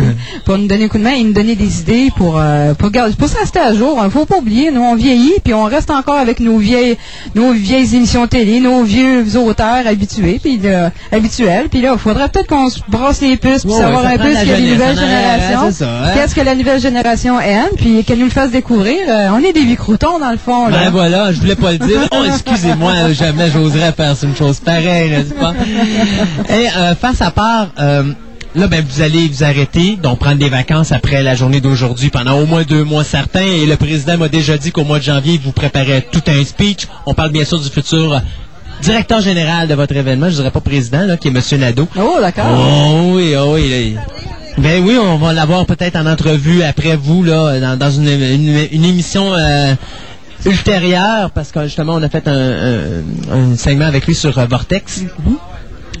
Est-ce que c'est extrêmement... Parce que moi, je sais c'est quoi monter un événement, j'en ai déjà monté, mais les gens qui sont à la maison et d'autres qui ne savent pas, qu'ils n'ont jamais monté ça un salon, ils s'imaginent que bon, c'est pas grave, on fait quelques téléphones, on place des tables, les gens assis en arrière, tout se fait par soi-même. Est-ce que c'est facile de monter un salon ou est-ce que c'est vraiment de l'ouvrage?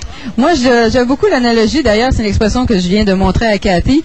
Quand on dit le canard qui se flotte, qui s'en va sur le, lac tranquille, qui s'en va tout doucement, puis en dessous, les petites pattes se font aller, là, ça ressemble à ça, Ouais, un hein. congrès comme le nôtre. Mais l'idée, c'est justement, on essaie que ça ne transperce pas, que ça ne se voit pas lors du produit fini, que les gens qui viennent voir, qui viennent s'amuser, ils n'ont pas à savoir tous les problèmes qu'on a eus. Je vous les décrirai pas, ça va enlever de l'illusion. Mais oui, on a des problèmes à régler. Comme Cathy a mentionné qu'on faisait des photocopies à 3 heures du matin. Dieu merci, euh, y avait, on a trouvé un, un copieur qui était ouvert à 24 h sur 24. Ah oui, une petite plug pour bureau en gros, un gros merci. Donc, euh, à ce moment-là, oui, on a des pépins, il y a des choses. Il y a beaucoup d'aspects, il y a beaucoup de choses auxquelles on pense pas, qu'on découvre à mesure.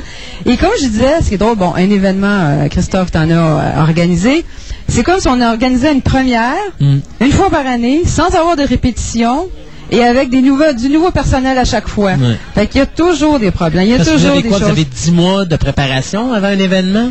Mais- Donc, vous avez les téléphones parce que vous devez Ah appeler les artistes, d'ailleurs, décider qui va venir. Après ça, euh, les exposants, les ci, les ça. Donc, c'est beaucoup... euh, Oui, ça, ça c'est vraiment important. C'est les contacts.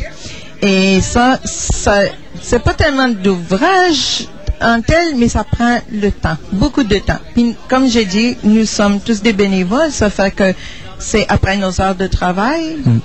Et c'est souvent euh, le soir, les heures de lunch et tout ça. Alors oui, ça, ça prend le temps. Mais it's heartwarming.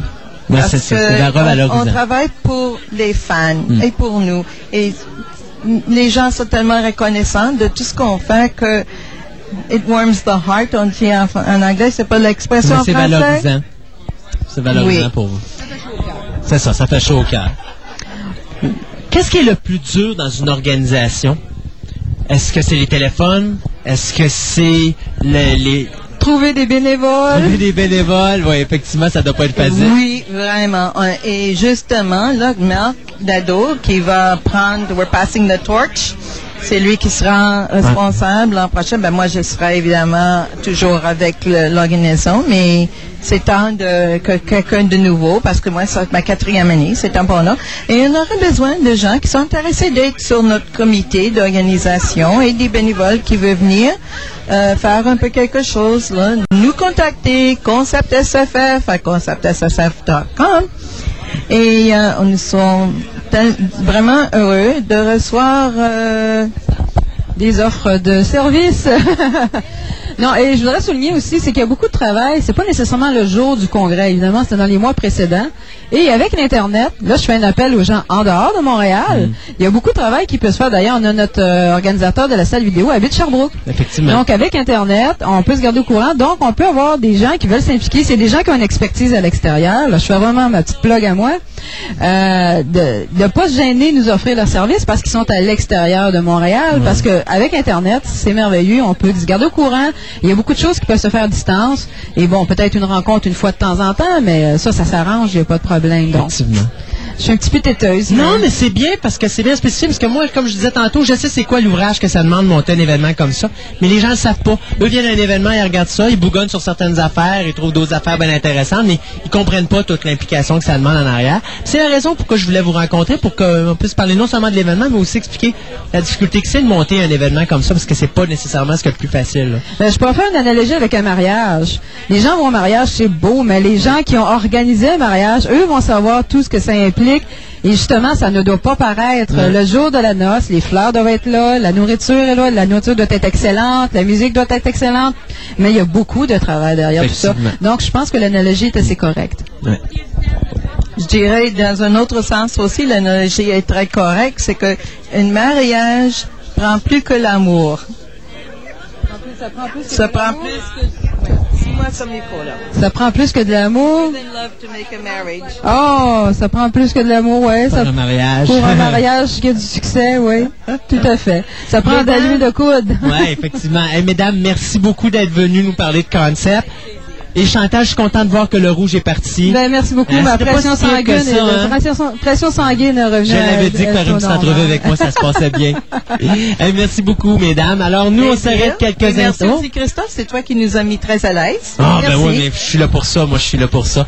J'aimerais oui. souligner la grande collaboration de Christophe Lassens, Ah, qui a d'ailleurs... c'est moi qui va prendre la Non, non, qui a d'ailleurs, il était notre contact auprès d'Anne Robillard, qui était notre contact auprès de Thierry Labrosse et Jean Pauly, qui était nos invités d'honneur cette année. Donc, je voudrais remercier Christophe. Non, non, faut rendre à César ce qui est à César. ça me fait plaisir. Et son énorme support moral et son enthousiasme et dynamique qui nous, qui remonte nos batteries de temps en De temps. temps en temps. Et Quand j'arrive en arrière, puis je dis ça va bien, oui, parfait, on passe en entrevue. Ah! Voilà. La panique. Ah ouais.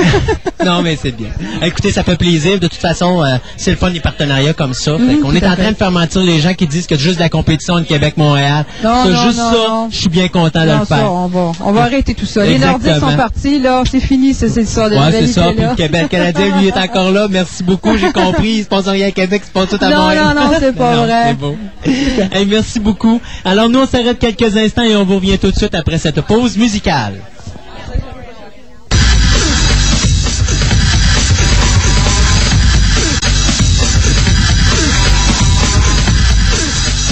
Et la pause n'a pas été très longue, comme nous sommes déjà de retour, euh, parce qu'il a le temps file, comme d'habitude. On a encore sauté nos gasquettes. euh, Oui, Jules. Oui, Jules, ouais, c'est ça. Non, mais il était bien gentil, ces petites demoiselles-là, et puis on a eu bien du plaisir à Concept cette année. Euh, face à part, cette semaine, en DVD, ben, au cinéma, regardez, c'est simple, il n'y a rien par tout. Euh, si on s'en va maintenant du côté du DVD, il est sorti, eh bien, c'est Spider-Man, quatre versions différentes, vous choisissez celle que vous voulez. Euh, Daredevil, la version du réalisateur, avec 20 minutes de plus, je crois, Ah, ah. Qui sort cette semaine. Le Pas cher du tout. Je pense qu'il n'est même pas une quinzaine de dollars. Ouais, une 14 ou 19, ça va jouer là-dedans. Euh, Lost in Space, saison 2, volume 2, hein, parce qu'ils se sont dit, ben là, si on sort juste un volume, ça va pas être assez cher. Fait qu'on veut vous sauver de l'argent, donc on va vous vendre deux coffrets moins chers, mais une fois qu'on les associe ensemble, ça va coûter plus cher que si vous auriez juste acheté le coffret tout seul. Alors, on va avoir le volume 2, saison 2. Moi, je suis allé les acheter chez DVD ils étaient à 26,95 au lieu de 49,99. Sauvez-moi ça. Tiens, ouais. True Calling, la série. Euh, on peut dire la série, parce que les autres, ils disent The Complete First Season, mais il n'y aura pas de deuxième partie comme c'est là. Alors, on a, euh, bien sûr, True Calling, la série qui euh, sort cette semaine. Il y a une espèce de petit gugus sur Ray Harryhausen. Je vais vous en reparler dans quelques instants, parce que je sais pas du tout c'est quoi. Attendez un instant. The Fantastic Films of Ray Harryhausen. Ah, ok, ben ça comprend ces films It Came From The Sea, Earth to the Flying Saucers, 20 Million Miles to Earth, Mysterious Island et H.G. Wells' First Man in the Moon. 50-42 US, donc attendez-vous, ça soit à peu près à 79 79 ou à peu près 79-80 piastres. Euh, c'est quand même raisonnable. C'est des beaux petits films euh, noir et blanc d'époque et tout, et tout, et tout, et tout, avec les effets spéciaux de Ray Harryhausen, euh, c'est-à-dire du stop motion. Et euh, pour finir, euh, quoi d'autre que Hero qui sort cette semaine, euh, le film qui est produit par Quentin Tarantino, Euh, ou du moins c'est le film que Quentin Tarantino est allé chercher. euh, c'est quoi, c'est en Chine, je pense qu'il est allé chercher le film? Pour le sortir ici, ouais. En tout cas, euh, donc il nous a permis de voir un masterpiece comme on dit, donc Hero. C'est avec Jet Li, ça? Jet Li, d'ailleurs c'est le seul bon film qu'il a fait. euh, J'ai pas vu euh, The One encore. The One? Hero, ça s'arrête là. Alors, euh, The One, c'était pas un film de tes, de tes auteurs fétiches? Ouais, ouais, ouais, ok. Ouais, de ce one-là. Ouais. Ouais, mais euh, Hero demeure quand même le bon. Même si c'est mes auteurs fétiches, n'empêche que The One, bien qu'original, est du déjà vu. Ok. Euh, puis le problème, ben, l'idée est originale, mais c'est du déjà vu. Je me répète, hein, mais c'est parce que c'est carrément ça. The One, c'est c'est du répété, c'est du réchauffé, mais n'empêche que c'est quand même un bon film. Mais euh, Hero, ça sort d'une cloche. C'est un petit peu près... Pour Jet Li, je te dirais, c'est à peu près... The One est pour Jet Li ce que The Crow était pour Brandon Lee. OK. Je pense que c'est une très belle visibilité, ben une très belle vision de, de la situation. Parce que Jet Li est un gars qui, comme Brandon Lee, ça n'allait nulle part. Puis à un moment donné, il sort un beau petit film et euh, Heroes, ça correspond à ça. Euh, la seule la différence, c'est que Jet Li est pas mort et puis Brandon, ben, lui, il a laissé sa, son existence sur The Crow. Eh bien, euh, là, je pense qu'on va décrocher. Alors, c'est tout pour cette semaine. Encore une fois, une grosse émission. Vous l'avez dit en début d'émission qu'on allait avoir bien du stock à vous présenter. Euh, donc, nous, on se dit à la semaine prochaine avec une autre émission de Fantastica, l'émission radio. Il en reste maintenant plus que trois avant les fêtes de Noël, parce que nous, euh, ben, c'est bien regrettable, mais Noël et le jour de l'an, ça tombe un samedi, donc nous, on est en vacances pendant deux semaines. Alors, euh, il nous reste encore trois semaines à faire. Donc, les trois prochaines, et après ça, on s'exile pendant deux semaines pour vous revenir en pleine forme en début janvier 2006. Non, 2005. Hey, je suis déjà... Ben, c'est parce que, sais, à force de faire des nouvelles puis de voir des dates de sortie en 2005, là, tu te rends compte que là, bon, OK, on va commencer à parler de 2006, mais non. Il faut qu'on parle de Ouais, puis 2005. quand on va revenir de la, c'est- de la, de la période des fêtes, il va rester cinq mois avant épisode 3. Tu veux vraiment me gâcher ma fin de semaine, toi? hein? ouais, OK. Mais remarque que Minority Report s'en vient, là, surtout le deuxième, là, il y a un sequel qui, qui s'en vient? Yeah, ben, bite. Alors, sur ce, nous, on s'arrête là. euh, euh, je pense qu'on va aller voir la date de sortie de Sky Captain and the World of Tomorrow. D'ici là, on vous dit à la semaine prochaine. Et euh, passez une bonne semaine, tout le monde. Et revenez-nous en forme pour une autre émission de Fantastical, l'émission radio.